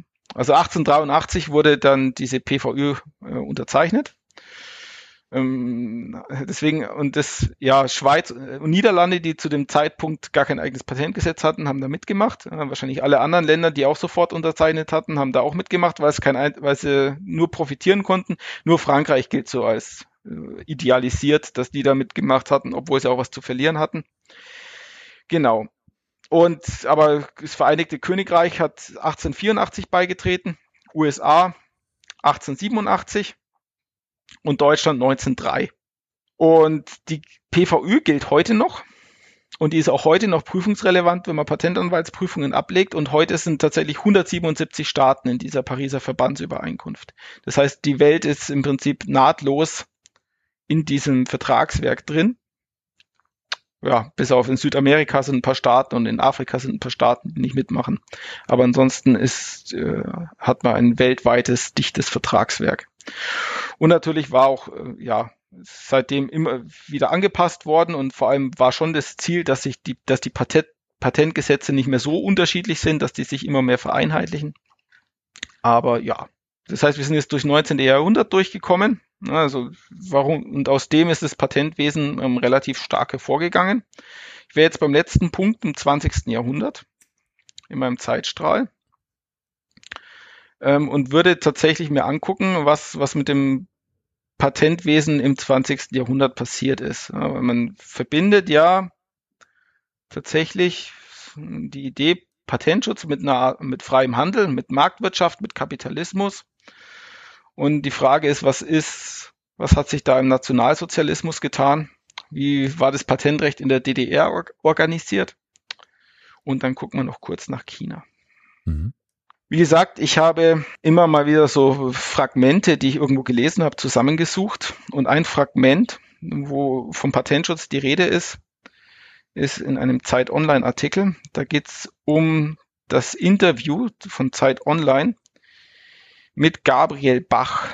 Das war der stellvertretende Ankläger im Prozess gegen Adolf Eichmann.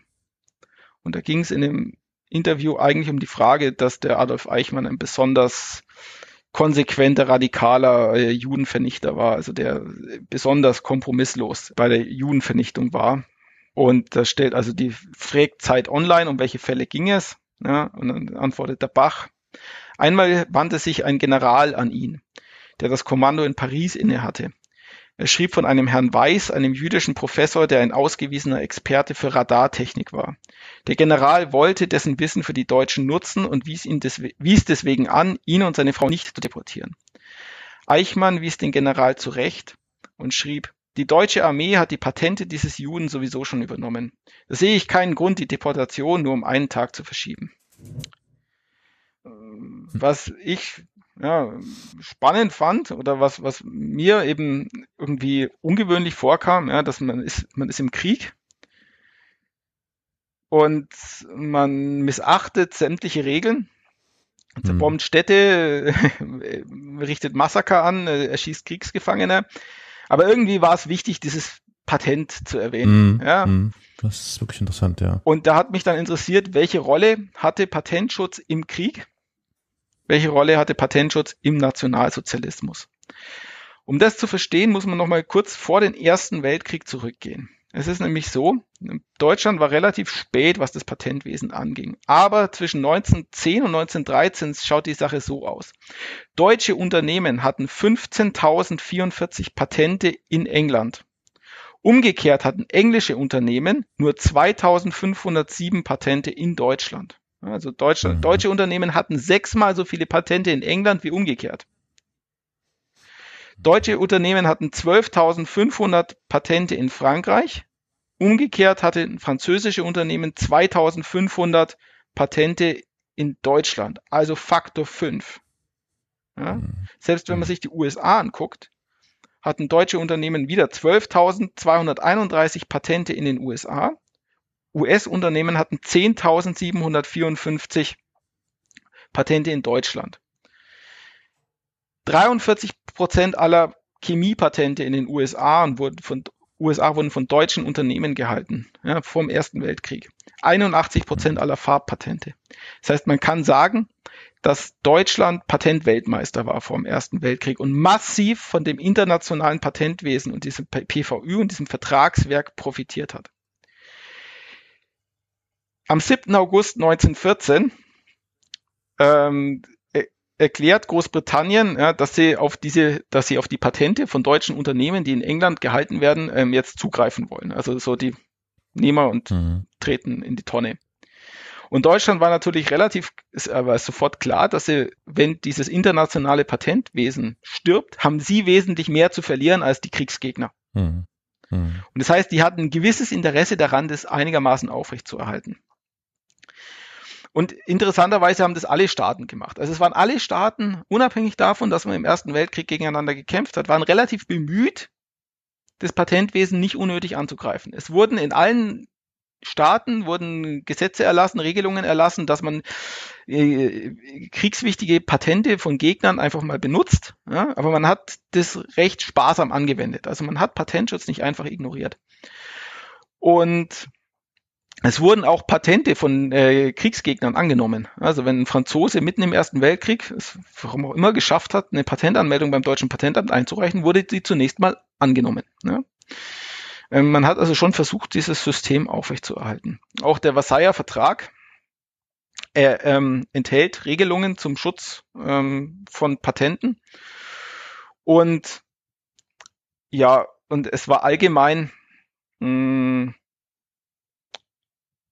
und es war auch zum Beispiel mal angedacht, die, die Schutzrechte von Deutschen im Ausland, dass man die belastet, um Reparationen zu finanzieren. Auf jeden Fall durch den Ersten Weltkrieg ist das Patentwesen, internationale Patentwesen ganz gut durchgekommen. Dann kommt der, der Nationalsozialismus und die Frage ist, wie stand äh, der Nationalsozialismus zum Patentwesen?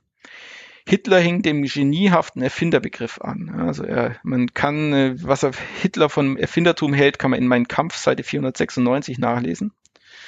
Ähm, das äh, war für ihn eher so eine Art Metapher, um sein Führerprinzip zu verdeutlichen, ja, dass, äh, die, dass das Genie nicht von der Masse kommt, sondern dass es Einzelne gibt, die besonders herausragen und die deswegen und die Gesellschaft muss es denen möglichst leicht machen. Also ich hatte schon angekündigt, dass es 1936 ein neues Patentgesetz gab unter nationalsozialistischen Vorzeichen.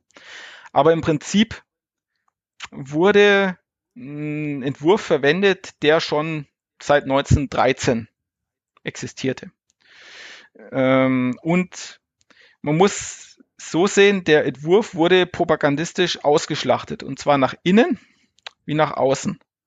Also wenn man jetzt mal nach außen geht, also im Außenverhältnis, es war ja das nationalsozialistische Regime hat ja auch gerade in, in, der Anfangszeit versucht, sich nach außen im Außenverhältnis positiv darzustellen. Es gab erst 1936 auch die Olympischen Spiele in Berlin und das äh, Patentgesetz, das ja auch international relevant war, ja, nachdem wurden ja auch ausländische Patente beurteilt, also war ja für die relevant, hat auf nationalsozialistische Rhetorik im Prinzip weitgehend verzichtet und hat auch internationale Bestimmungen nach diesen ganzen äh, internationalen Regelwerken umgesetzt. Ja, zum Beispiel, dass es eben darum ging, Erfinder auf Patenturkunden immer zu nennen. Ja, also Erfinder sind immer Personen, das gab es ja vorher in Deutschland nicht. Da gab es das Anmelderprinzip, da stand dann die Firma Siemens drauf und gut war, sondern es muss immer klar festgelegt werden, wer ist eigentlich der Erfinder. Ja, und nach innen hat man es auch ausgeschlachtet. Ja, weil eben gesagt, okay, jetzt hier die Weimarer Republik, die haben das alle nicht fertiggebracht, da mal ein neues Patentgesetz hinzubringen, so, und wir haben es jetzt geschafft. Genau. Ähm, hatte das, welche Auswirkungen hatte ansonsten das, äh, der Nationalsozialismus aufs Patentwesen? Ähm, es wurden natürlich alle jüdischen Patentprüfer entlassen, nicht arischen Patentprüfer wurden entlassen und mh, mm, auch den, den Juden wurde der Beruf des Patentanwalts verboten, äh, spätestens 1938. Ähm, vielleicht kurz zur Frage, was ist ein Patentanwalt eigentlich? Ähm, es ist natürlich immer so, wenn man eine, eine Erfindung, eine, einen Patentantrag schreibt, eine Patentanmeldung, das macht man nicht so häufig im Leben. Und da lässt man sich natürlich gerne beraten. Und wenn jemand Beratung sucht, da gibt es auch immer welche, die Beratung anbieten. Gab dann den Patentagenten. Und gab es natürlich auch unseriöse Leute und man hat diesen Beruf halt irgendwann professionalisiert und hat den zu sowas ähnlichem eben wie im Rechtsanwalt entwickelt. Hm. Genau. Und den Beruf durften halt, also Paragraph 1, Juden ist der Beruf des Patentanwalts verschlossen. Paragraph 2, wer Juden, die jetzt noch Patentanwalt sind, werden gelöscht aus dem Register. Ja. Und bin jetzt schon ein bisschen spät in der Zeit, aber ich würde das vielleicht noch kurz sagen. Dann wurden halt auf diese Regelung wurden 45 Juden, also 45 Patentanwälte gelöscht. Ja. Und ähm, 1949 hätten die sich wieder ähm, hätten die ihre Zulassung wieder bekommen können, ja, unter der Voraussetzung, dass sie damals auf der Liste standen ja, und dass sie äh, auf, aus, na, aus ra rassischen Gründen gelöscht wurden und dass sie jetzt quasi wieder zurück nach Deutsch, also jetzt in Deutschland ihren Wohnsitz haben. Ja, und von diesen 45, die damals gelöscht wurden, sind vier dann 1949 wieder zugelassen worden. Also vier haben entweder überlebt und wohnen in Deutschland und wollen noch weiter Patentanwalt sein. Mhm. Genau. Wie es dann im Ersten Weltkrieg war, lief es im Prinzip im Zweiten Weltkrieg weiter. Also man hat auch von Nationalsozial, also auch im Krieg versucht, also man hat Patentschutz irgendwie respektiert. Also man musste, wenn man als Unternehmen, als deutsches Unternehmen im Krieg ein Patent benutzen wollte, musste man einen Antrag beim Präsidenten des Reichspatentamts stellen, dass man also ein, dass man das Patent eines Feindes ausüben möchte. Und die meisten Anträge wurden abgelehnt. Ja, es gibt nicht einmal zehn genehmigte Fälle. Und die SS hat den eigenen Patentanwalt angestellt. Also das heißt, die SS war ja selbst auch unternehmerisch tätig. Hat ja, die Konzentrationslager waren ja Unternehmen teilweise. Ja. Mhm. Und da hat, die hatte einen Patentanwalt angestellt, der damit drauf guckt was da, ob da Patente benutzt werden, verletzt werden, was auch immer. Und es ist ähm, Lizenz, der hat die, also es ist äh, überliefert, dass der die in Lizenzsachen zum Beispiel bei einem gegenüber einem schwedischen Unternehmen äh, beraten, also die Lizenzverhandlungen mhm. gegenüber einem schwedischen Unternehmen geführt hat, das äh, Patent auf Baustoff, einen Baustoff hatte. Und vor dem Hintergrund, ja, auch wenn man eben für die Zeit nach dem Endsieg denkt, man will das Patentwesen halten, ja, dann ist macht's natürlich, ist es natürlich eine gewisse Logik, dass man einen jüdischen Professor mit Versprechungen, also wie das Hintergrund keine Ahnung, aber ich könnte mir vorstellen, man hat den halt genötigt, durch Versprechungen, durch Drohungen, die Patente zu überschreiben auf die deutsche Wehrmacht. Ja, dann hören die Däne und dann hat man ihn deportiert. Also vor der, in dem Hintergrund hat das eine gewisse Logik. Und deswegen, also es war hat ihn, äh, es, war so, wie er es gemeint hat. Ich hatte gedacht, vielleicht weiß, weiß einer von den Leuten, die da nicht, die da tätig sind, wissen nicht, was ein Patent jetzt genau sein soll und können mit dem Begriff nicht viel anfangen und verwenden ihn falsch. Mhm. Aber er, er wurde wohl nicht falsch verwendet, sondern es war mhm. einfach wichtig, dass. Es ist einfach an Zynismus und Menschenverachtung nicht zu überbieten, ne? Ja. Äh, kann man natürlich jetzt man könnte mal Vergleiche anziehen, also wie es generell in, in, in Kriegsgeschehen ist. Das hattest du ja vorhin schon erörtert. Aber ich weiß nicht, hast du, hast du die, hast du eventuell Vergleiche gezogen hm, zu anderen Ländern, die dann, äh, die im Krieg waren? Also ich meine, klar, ne, du hattest vorhin das Beispiel gebracht, dass die Briten gesagt haben, wir treten jetzt hier alles in die Tonne, also ohne dass ja. ich jetzt relativieren will oder so, aber es wäre mal interessant zu sehen, ich mhm. gehe mal davon aus, generell lässt sich sagen, der Krieg äh, ähm, überwindet da einige Dinge oder so. Oder, mhm, oder, also weiß ich nicht. Ich hatte, also im, auch im Ersten Weltkrieg war es zumindest so, wie ich schon gesagt habe, dass auch die Briten das zwar das angekündigt mhm. haben, dass sie, dass sie es mhm. machen wollen, aber die, ja. die, denen war es dann doch zu schade. Also wie es jetzt im Zweiten Weltkrieg okay, genau gehandhabt ja. wurde, weiß ich nicht. Ja. Mhm. Ähm, dann ist noch eine zweite Sache zum Nationalsozialismus erwähnenswert. Und zwar gibt es 1942, 43 die sogenannte Göring-Speer-Verordnung, wird beschlossen.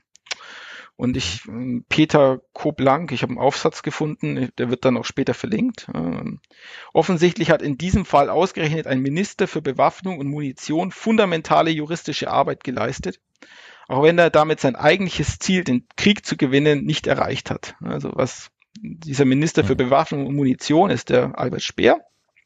Mhm. Und um welche Verordnung geht es jetzt also? Ja, es geht um die Verordnung über die Behandlung der Erfindungen von Gefolgschaftsmitgliedern. Diese Verordnung war bis 1957 in Kraft und gilt heute als Vorläufer des heutigen Arbeitnehmererfindergesetzes. Worum geht es beim Arbeitnehmererfindergesetz? Grob gesagt, nämlich man, ein, ein Arbeitnehmer meldet eine Erfindung seinem Unternehmen, das Unternehmen meldet die Erfindung zum Patent an und es ist dem Arbeitnehmer eine, ein gewisser Anteil an der Verwertung der Erfindung zugesichert. Ganz vereinfacht gesagt. Also es stellt sicher, dass der Arbeitnehmer nicht leer ausgeht. Und man macht es, damit, damit die Arbeitnehmer ermutigt werden, Erfindungen zu melden und es dann zum gesamten volkswirtschaftlichen Nutzen ist. Und diese Regelung ja, heißt so ein bisschen, geht auf Albert Speer zurück. Und deswegen habe ich immer habe ich auch gehört, äh, dass gerne mal, wenn Amerikaner sich über das bürokratische Arbeitnehmererfindergesetz aufregen, was es in Deutschland gibt, dass dann äh, andere Patentanwälte Deutsche, um sich bei denen einzuschleimen, so ein bisschen sagen, naja, ist ja ein Nazi-Gesetz, das Arbeitnehmererfindergesetz. Und was da dahinter steckt, es ist, ähm, kann man sich durchaus auch mal äh, angucken. Es wurde auch von Adolf Hitler 1943 die Dr. Fritz Todd Preis mit, äh, der Dr. Fritz Todd Preis gestiftet für hervorragende Erfindungen und Verbesserungsvorschläge. Ähm, jetzt könnte man das natürlich mit Hitler-Stimme vorlesen, aber das kann ich leider nicht. Ja, deswegen hervorragende Erfindung. Also ich würde. Ich, ich glaube. Hervorragend. Hervorragende Erfindungen und Verbesserungsvorschläge sollen künftig hin als Ausdruck der lebendigen Schöpferkraft des deutschen Volkes auch eine sichtbare Anerkennung finden. Deshalb stifte ich den Dr. Fritz Todd Preis als deutschen Leistungspreis für Erfindungen und Verbesserungsvorschläge. Der Dr. Fritz Todd Preis wird an Deutschstämmige mit nationalsozialistischer Gesinnung verliehen, und zwar in Form einer Ehrennadel in Gold, Silber und Stahl. Äh, Bronze? Stahl, Stahl, Stahl, Stahl. Bronze ist so teuer, aber Stahl ist eh besser.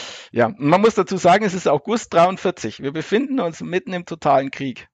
Ja, 19, am 10.10.1944 kommt noch eine Richtlinie zur Bemessung der Höhe der Vergütung raus von dieser, also da, und am 21. April 1945 stellt das Patentamt die Arbeit ein. Und da ist jetzt das Spannende, war für mich, warum macht man sich in dieser Endphase des mhm. Krieges eine solche Mühe mit so einem Arbeitnehmererfindergesetz? Und um das zu verstehen, muss man nochmal sich die Kriege angucken. Kriege waren immer ein mhm. extremer mhm. Treiber für technischen Fortschritt. Es wurden im mhm. Krieg enorme Entwicklungen gemacht, die, wo natürlich Erfindungen dahinter stecken.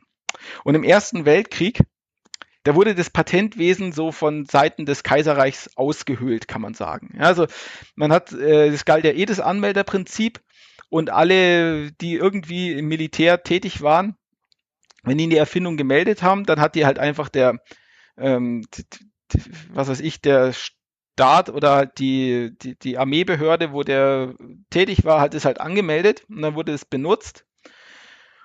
Und um die Rechte von Erfindern hat man sich nicht gekümmert und hat keine Rücksicht genommen. Ja? Das heißt, äh, und natürlich hat das dadurch das Patentwesen einen Anreiz verloren im Ersten Weltkrieg, dass die Leute Erfindungen melden. Ja, wenn der, mhm. ähm, der Flugzeugmechaniker, wenn dem irgendwie eine Idee einfällt, der, was man am Flugzeug ändern könnte, dass die vielleicht seltener abstürzen. Und dann stellt er vielleicht eine Kosten-Nutzen-Rechnung auf, bevor er die Erfindung meldet. Ja, wenn er denkt, der Krieg geht eh verloren und ich verbrate jetzt hier meine Idee, dann warte ich doch lieber, bis der Krieg vorbei ist hm. äh, und meldet dann meine und äh, erzählt dann meine Erfindung. Ja. Und das hat man scheinbar ähm, gespürt, weshalb am 16. September 1918, also auch wieder kurz vor Kriegsende, erging ein Erlass des Kriegsministeriums, das einen Ausgleich zwischen Erfindern und dem Kaiserreich bei kriegswichtigen Erfindungen schaffen sollte.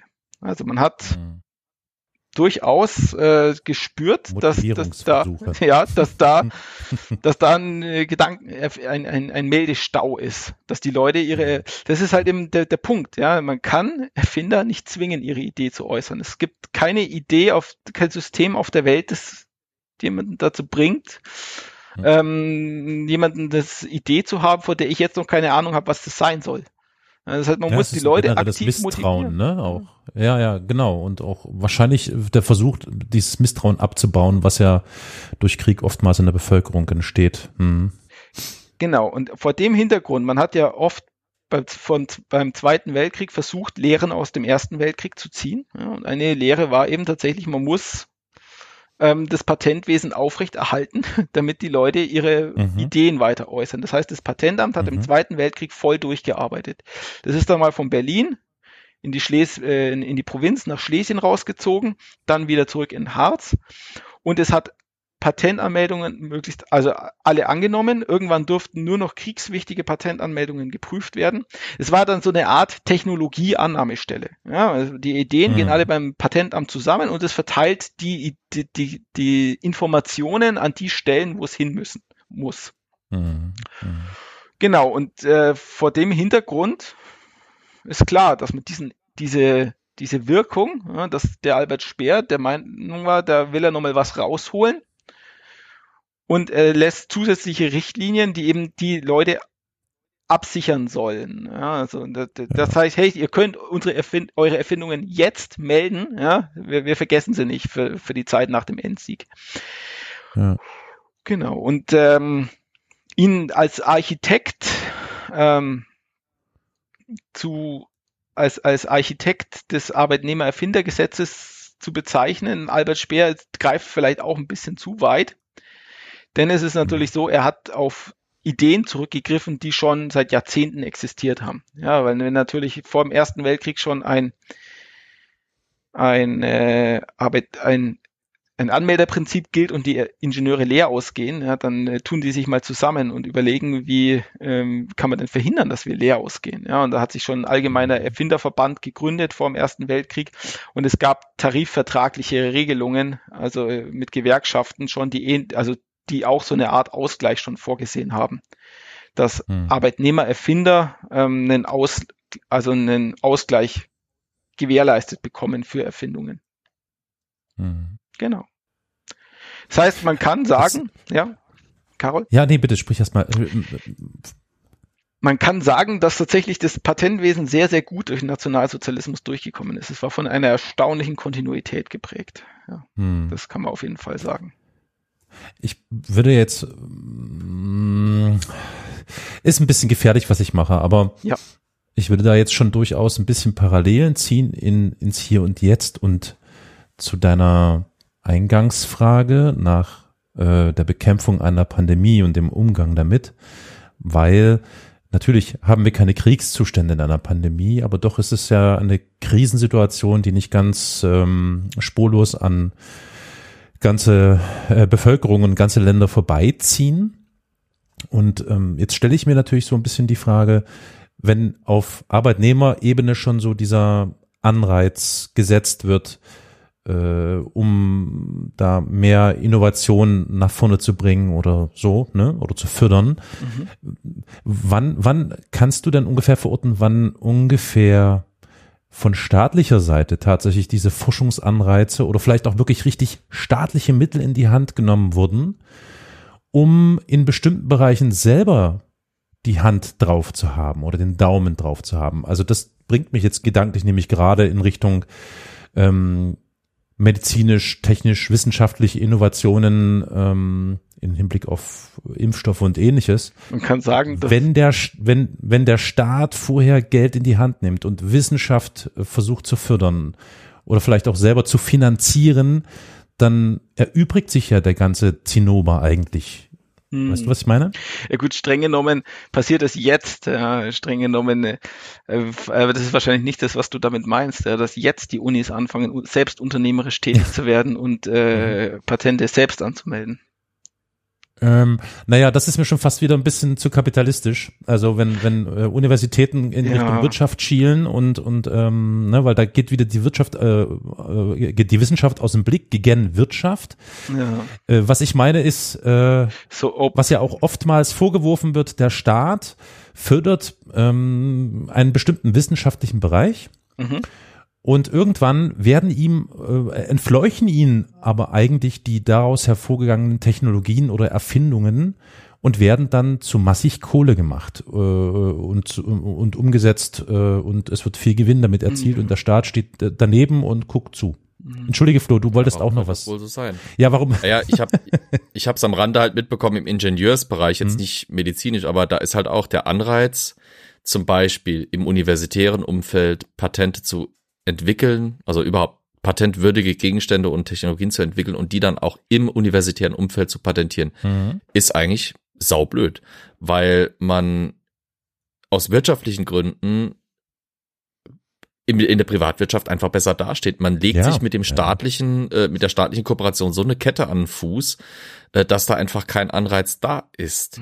Ja, das ist, das da, ist, ja, das, vielleicht ist das auch ein bisschen abhängig von den Bereichen, ne? Also ich kann mir vorstellen, es gibt da schon besonders intensiv umhegt und, und umpflegte Bereiche, die vielleicht auch von staatlicher Seite da irgendwie gefördert werden. Und trotzdem. Ähm, das, das hat nicht unbedingt was mit staatlicher, das ist teilweise auch hoch individuell auf die Universitäten. Mhm. Wenn du zum Beispiel im Rahmen einer Doktorarbeit etwas entwickelst ja. im Ingenieursbereich, was dann eben technologisch nutzbar wäre, hängt immer ein Doktorvater drinne. Mhm. Ja. Und der ist mitbeteiligt. Ja. Äh, und den kriegst du auch nicht raus. Und im universitären Umfeld ist die Uni auch noch drin, weil du hast ja unter Umständen Forschungsmittel von der Uni benutzt, um deine Technologie zu kreieren, also wollen die einen Anteil haben. Mhm. Das ist halt immer so ein bisschen auch ein Hemmschuh, weil leider Gottes gibt's halt diese zwei Welten, die staatliche, die kaum Anreize bietet und die wirtschaftliche, die halt viele Anreize bildet, bietet, ne? Und wir sind halt scheinbar aus den Zeiten raus, wo, wo zum Beispiel ein Polio-Impfstoff entwickelt wird und der entsprechend entwickelnde Wirtschaft, äh, Wissenschaftler stellt das Ganze dann der der Menschheit aus ethischen Gründen und aus, aus hehren Gründen eben zur Verfügung. Das ist halt einfach das passé, ist, Das ist der mhm. Punkt, den ich meine. Ne? Wenn der Staat an dieser Stelle ansetzen würde und sagen würde, was er ja übrigens wirklich in einigen Bereichen tut, ja, äh, sagt, ich packe hier massenhaft Fördermittel in einen bestimmten Forschungsbereich mhm. rein. So. Das dauert 20 Jahre, keine Ahnung, 25, 30 Jahre, bis da irgendwas rauskommt und aber dann auch diese Förder, äh, die Förderung von staatlicher Seite quasi auch verpufft ist und das, was am Ende da rausfällt, kommt eben dann wieder nur der Privatwirtschaft oder eben dem Unternehmertum zugute und bleibt nicht in den staatlichen Händen. Und da habe ich mir so überlegt, in, in na, was heißt natürlich ja, nicht? Das ist doch das ist Standard. das Wesen des Kapitalismus. Ja. Das ist das Wesen des Kapitalismus, das ist klar, aber das ist mir zu einfach, weil mh, das ist auch Vorsorge. Also aus rein staatlicher Sicht ist das doch die beste Vorsorge überhaupt, oder? Oder bin ich da jetzt zu romantisch? Ähm, Martin, hilf mir. Ach, da, da, kann, da kann man jetzt natürlich einen riesen Fass aufmachen. Ja. Also die Frage ist natürlich, hm. inwiefern, wenn man als Staat jetzt dem gegensteuern möchte, dass das eben nicht in private Hand geht, ja, wird man dann selber und tätig. Ich meine, das, was der Flo gesagt hat, dem versucht man gerade schon gegenzusteuern. Ja. Das, aber das macht man halt durch Patentkompetenzzentren, die dann überregional teilweise hm. tätig hm. sind und oder die Gründerzentren. Ja, genau. Und das eben so, zumindest, ich meine, das Problem hat man immer als jeder Arbeitnehmer. Du hast immer eine Idee und die kannst du nicht selbst verwerten. Das ist dann halt an der, ja. äh, hast nur ein begrenztes Gestaltungs, nur einen begrenzten Gestaltungsspielraum bei der Idee. Ja. Gut, aber wenn ich jetzt, wenn du halt innerhalb einer Hierarchie drin sitzt, innerhalb einer größeren Struktur, die größere Struktur beansprucht, immer. Wenn ich jetzt auf der Struktur Teil oder alles dafür. Ja, das das das ist das ist richtig. Also in, in der Praxis halte ich das, was ihr da sagt, für ähm, da stimme ich dem zu. Also da gibt's gar keine Gegenrede. Aber es ist eigentlich, ich find's dumm. Also um es mal ganz salopp zu sagen, weil es doch viel klüger wäre, dass auf staatlicher Ebene eben genau da Geld in die Hand genommen wird da in Forschung investiert wird, damit es auch in meinen Händen, in meinen staatlichen Händen bleibt und ich damit durchaus vielleicht auch Einnahmen generieren kann. Ja, aber welchen Impetus setzt oder welchen Impuls setzt du jetzt für diejenigen, die tatsächlich hm. auf quasi auf dem Schlachtfeld der Wissenschaft äh, diese Erkenntnisse er, er, erkämpfen? Hm. Hm. Was was ist denn für den für den Professor oder den Doktoranden für ein Anreiz da, wenn ich eben arbeite für ein, für ein Patent, das dann im Prinzip dem Staaten oder dem der Allgemeinheit zwar Nutzen bringt, für das der Staat auch irgendwie eine Verwertung hat, aber bei mir bleibt halt nichts hängen, weil ich habe was Neues kreiert, aber ich krieg nichts mehr als meinen Standardlohn oder vielleicht eine einfache Abfindung. Hm, hm, hm, hm. Und da, da ist halt dann das, da, da ich, ich bin deiner Meinung, natürlich könnte der Staat da mehr machen. Das Problem ist, der Staat müsste dafür Geld in die Hand nehmen. Und der ja, Staat ja, nimmt nicht gerne Geld in die Hand, wenn es nicht direkt in die Wirtschaft geht. Hm. Ja, ich kann ja noch das zu Ende erzählen. Und zwar, wenn wir jetzt mal uns äh, in die DDR an, angucken, wie haben denn die das gehandhabt? Das wäre mal spannend, ja. Ähm, das, wie gesagt, wir sind ja noch im 20. Jahrhundert. Passt, wir haben passt ja gut zum Thema. Wir ja. haben den Nationalsozialismus uns angeguckt. Es, hat ja mhm. durchaus, ja, Patentschutz für die, gilt ja weltweit aktuell. Ja, und wir hatten ja im 20. Jahrhundert zwei Systeme, die sich gegenüberstanden. Mhm. Wie hat denn das die andere Seite praktiziert? Wenn ich ja schon sage, die Idee ist, ich kann den Erfinder nicht zwingen, seine Ideen zu äußern. Ich muss den motivieren und äh, durchaus, mhm. äh, äh, meine, die so so Sowjetunion hat es ja letztlich auch im Weltraum geschafft. Ja. Also wie haben die äh, sich in der Hinsicht organisiert? Weil die eigentliche Idee ist ja, dass man mit Monopolstellung, ähm, dass man die Monopolstellung gewährleistet und dadurch dem Erfinder ne, einen wirtschaftlichen Anreiz setzt, Patente anzumelden. Und es war ja nicht gedacht, dass man sowas im Sozialismus macht. Auf der anderen Seite, äh, 1990 wurden äh, das deutsche Patentamt in München und das DDR-Patentamt in Berlin zusammengeführt. Ja, und beim DDR-Patentamt haben 600 Leute gearbeitet. 1990. Das heißt also auch in der DDR hatte Patentschutz eine gewisse Bedeutung es wurden auch 1948 oder 49 zwei Patentämter gegründet. Ja, eben das Deutsche Patentamt in München und das Patentamt der Deutsch-Demokratischen Republik in Berlin. Und ähm, Lenin hat 1919 ein Dekret über Erfindungen erlassen, aus dem dann 1931 eine gesetzliche Regelung wurde. Das äh, Patentsystem der Sowjetunion bestand im Prinzip aus zwei Patenten, einem Erfindungsschein oder Art Urheberschein und dem traditionellen Ausschließungspatent. Und dieses System, bevor ich jetzt erkläre, was das genau ist, wurde in der DDR 1948 übernommen. Es wurde das Büro für Erfindungswesen gegründet in der DDR tatsächlich auf Anordnung der sowjetischen Militäradministration. die haben gesagt, bitte mm, eröffnet mal ein Büro für Erfindungswesen. Und dieses System mit den zwei Patentarten wurde übernommen. Ähm, und das, der Urheberschein, Erfinderschein hieß dann in der DDR Wirtschaftspatent. Ja, das heißt, der Erfinder hat seine, ähm, die meisten Leute waren ja bei einem äh, volkseigenen Betrieb angestellt ja, und waren bei irgendeiner Form angestellt ähm, bei einer Sache, die mit eh schon mit dem Staat zu tun hatte. Ja, das heißt, man kann das Wirtschaftspatent vergleichen, tatsächlich, würde ich schon sagen, vereinfacht mit der Stellung eines Arbeitnehmers in einem kapitalistischen Unternehmen. Also du meldest deine Erfindung, die wird, und wenn was dabei rumkommt, wenn also was erwirtschaftet wird, dann erhält der Erfinder einen Anspruch auf Erfindervergütung. Ja, das ist die Idee vom Wirtschaftspatent oder dem Erfinderschein, Urheberschein aus der Sowjetunion. Neben einem Anspruch auf Erfindervergütung, also einem materiellen Anreiz, ähm, wurde auch der Name genannt, also die Ehre, äh, ein, äh, ein, Erfinder zu sein, wurde ihm vergeben. Und es wurden auch Auszeichnungen vergeben, insgesamt 5000 Auszeichnungen, verdienter Erfinder, verdienter Techniker des Volkes. Und es fand auch eine systematische Belohnung in Akad Form von akademischen Graden statt. Ähm, 1956 wurde auch eine große Aufklärungsaktion gestartet. Äh, von das es wurde in den Betrieben aufgeklärt, ja, dass es, dass die Leute bitte Erfindungen anmelden sollen.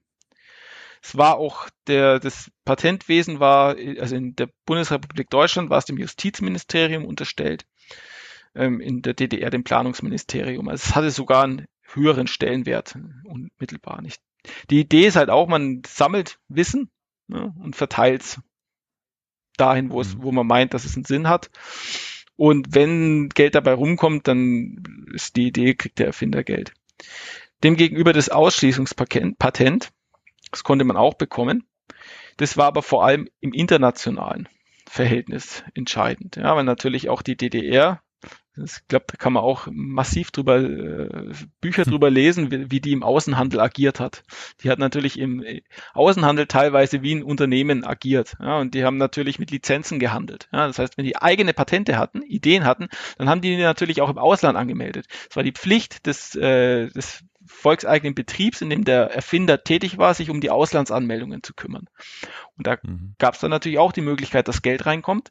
Und umgekehrt, ja, das basiert ja alles auf Gegenseitigkeit. Da muss ich natürlich auch dem Ausland ein Ausschließungspatent gewähren. Also das heißt, die Ausschließungspatente waren für Ausländer gedacht. Wie gut es funktioniert hat, kann ich nicht sagen. Ich habe keine Zahlen jetzt gefunden.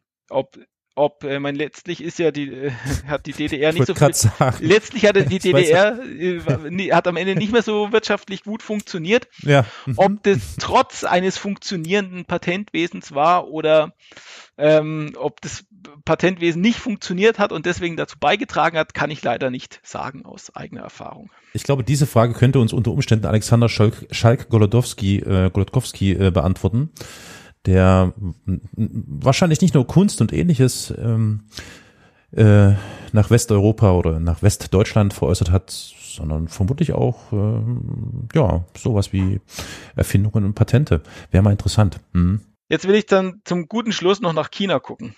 Ja. Unter Herrschaft China hatte kein Patentgesetz im Kaiserreich ist kein ernsthaftes bekannt. Jedenfalls 1944 unter Herrschaft der Kuomintang-Partei wurde das erste chinesische Patentgesetz erlassen. 1949 kam Mao Zedong an die Macht und eliminierte das Patentgesetz komplett. 1950 wurde ein zweigleisiges Patentsystem nach dem sowjetischen Vorbild eingeführt. 1950 bis 1957 wurden lediglich 638 Anmeldungen eingereicht und es wurden lediglich sechs Erfinderscheine und vier Patente erteilt. Also wenn man vergleicht 19. Jahrhundert 10.000 Patente allein in einem Jahr, also 100 mal so viel wie im China der 50er Jahre. 1958 wurde das System wieder ganz abgeschafft. Und war ja diese große Hungersnot. 1963 ähm, wurde wieder, wieder ein ähnliches System eingeführt dass Erfinder wieder Auszeichnungen bekommen konnten und Prämien für Erfindungen. Mit der Beginn der Kulturrevolution wurde das äh, 1966 wurde das System aber wieder komplett abgeschafft. Belohnungen und materielle Anreize würden dem Sozialismus widersprechen. Dann nach der Kulturrevolution 1979 beginnt Deutschland mit der dabei China beim Aufbau eines Patentwesens zu unterstützen, explizit Deutschland. Das deutsche und das chinesische Patentrecht haben heute ziemlich viele Parallelen. 1980 eröffnet das chinesische Patentamt. 166 chinesische Prüfer werden vom DPMA aus und fortgebildet. Das chinesische Patentgesetz tritt am 1. April 1985 in Kraft. Wobei am Tag des Inkrafttretens 3485 Patentanmeldungen eingereicht werden. So, und 2021 reichen chinesische Patentanmelder 9% aller, aller europäischen Patentanmeldungen ein. Also China ist mittlerweile ein großer Patentanmelder. Knapp mhm. hinter USA, Japan, Deutschland, dann kommt China. Das heißt, China ist in weniger als 40 Jahren von 0 auf 100 gegangen, hat keinerlei Erfahrung, hm. Erfahrung mit Patentwesen und ist heute an der Spitze. Ähnlich war es ja mit Deutschland Ende des 19. Jahrhunderts. Das heißt, ähm, das Patentwesen ist auch durch das 20. Jahrhundert ziemlich gut durchgekommen. Hm. Und deswegen kann man die Frage diskutieren. Ja, deswegen diskutieren wir über die Mächte. Meine Eingangsfrage, deswegen ist Patentschutz heute so mächtig. Ja. Also abgesehen davon, dass ich ein Land China nicht kenne, sondern nur China, ja. äh, würden wir den Vorschlag machen, ja. wenn wir jetzt auf die Folgenlänge schon ein bisschen schauen, das ja. in eine Plauderstunde auszulagern, weil der Punkt ist eigentlich super interessant und ich glaube, äh, Carol platzt mir auch schon fast den Nacken rein gerade. Äh, und Flo hat auch noch einiges dazu zu sagen. Aber wir würden ja. wahrscheinlich, damit das nicht eine Vier-Stunden-Folge wird, ähm, ja, ja. das ganz gerne auf eine Plauderstunde auslagern. Ich habe auch echt zwischendurch noch Sachen abgekürzt, gerade mit dem mhm. internationalen Patent. Ich wusste nicht, wie lang das ist. Das ist meine erste Podcast-Folge. Es tut mir leid, ich konnte es nicht abschätzen, wie viel das Ach nee, ja, das ist generell kein Problem, mhm. äh, weil Podcasts Bitte können ja nicht. eigentlich auch, wie du weißt, äh, viele, viele, viele, viele Stunden gehen. Aber ich finde, oh, ja. ich, ich ja. fände es angemessen, äh, gerade dieser Diskussion mhm. und, und dem abschließenden darüber sprechen, dem wirklich eine eigene Folge zu schenken, weil das ist echt ein extrem spannendes und interessantes Thema, was man da auseinandernehmen könnte oder wird. Weil wir es eben jetzt auch dann runterbrechen würden und dem Ganzen nicht den Raum geben, mhm. den wir ihm gerne geben würden und der es auch irgendwie benötigt, würden wir das dann auf eine Plauderstunde die nächsten Wochen einmal auslagern. Können wir gerne. Folglich, Martin, bist du jetzt öffentlich und offiziell unter ganz vielen Zeugen äh, dazu aufgefordert und wir würden uns sehr freuen, wenn du dieser Aufforderung nachkommst, dass du dich in Kürze in einer Plauderstunde mit uns wiederfindest und äh, dann schließen wir da an mhm. und versuchen mal ähm, etwas äh, entspannter, mhm. ohne Zeitdruck und viel Raum auf diese Fragen, die damit einhergehen, einzugehen. Sehr gerne. Ich fand es auf jeden Fall, Martin, ich bin wirklich äh, ziemlich geplättet und weil, weil ich hätte nicht gedacht, dass es, ich, ich, mir war klar, es wird ein spannendes Thema, aber dieser Ritt äh, durch die Geschichte der Patente, wie du sie uns jetzt hier ermöglicht hast, ähm, das ist schon echt eine extrem interessante Sache und ich bin dir da sehr dankbar für deine Zeit hm. und für die ähm, Arbeit, die du damit gemacht hast, uns das alles mal ein bisschen darzulegen. Ja, ich habe auch selber sehr viel dabei jetzt gelernt. Ja. ich hatte das die Geschichte des Patentrechts mal äh, tatsächlich als Themenvorschlag an Geschichte aus der Geschichte geschickt. Die können Sie jetzt von der Liste streichen. Das können Sie jetzt schon. Haben Sie selbst. Wir waren schneller. das hat Sie noch nie davon abgehalten. Ach ja, das hatte ich fast ja. vergessen. Ich habe die, ja. die heutige Folge aber von denen schon gehört tatsächlich und äh, da ist auch eine Referenz zum, zum Patentwesen drin, die ziemlich gut zu einer Sache passt, die ich vorhin erwähnt habe. Ja. Hm, okay, sehr gut. Dann, lieber Carol, lassen wir das letzte Wort erstmal dir oder das fast letzte Wort. Ich dachte, ihr wollt noch was sagen. Mann, da muss ich mir das wieder raussuchen. Ja, auch du kommst immer so überraschend. Ja. Das ist vollkommen unerwartet. Ja, jedes Mal. Hätte ich. Ja, ja. scheiße, schon wieder Ende der Folge. aufs Neue. Ja. Gut. Dann also nochmal, Martin, Dankeschön. Elias, Dankeschön. Flo, auch danke. Victoria musste leider schon zur Königin von Sabber. Ähm, deswegen verabschieden wir uns jetzt und bedanken uns natürlich, wie es sich gehört, bei unseren Produzentinnen. Das sind Jürgen, Franziska und Roman für ihre monatliche Unterstützung. Dann auf Wiederhören und bis bald.